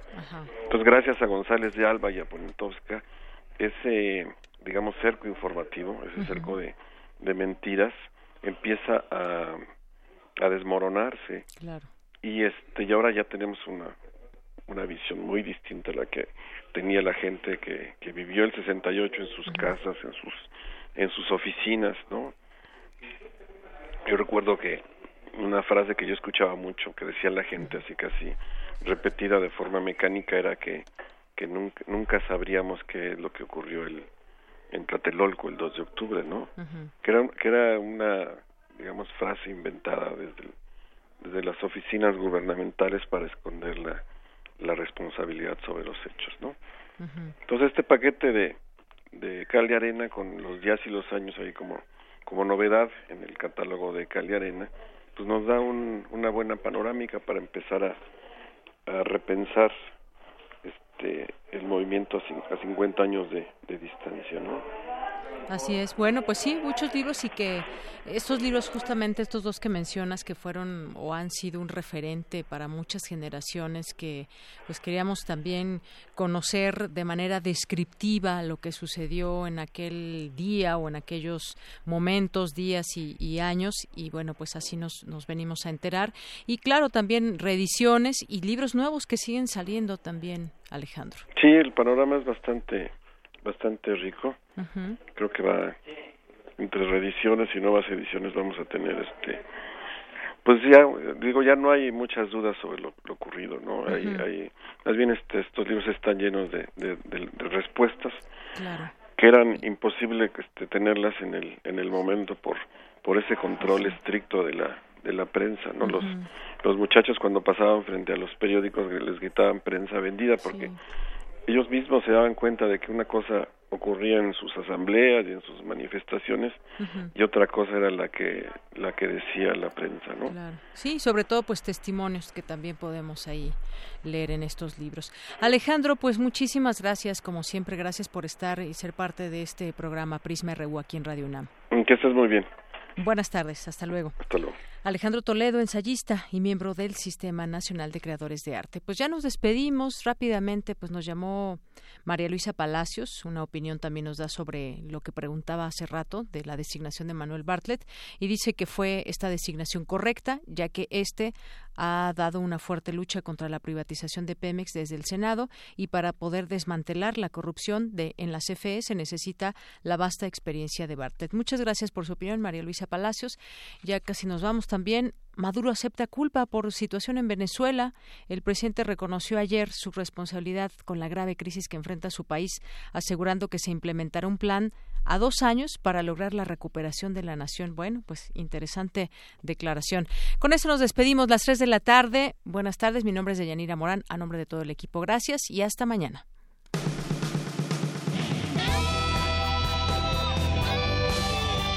Prisma RU. Relatamos al mundo.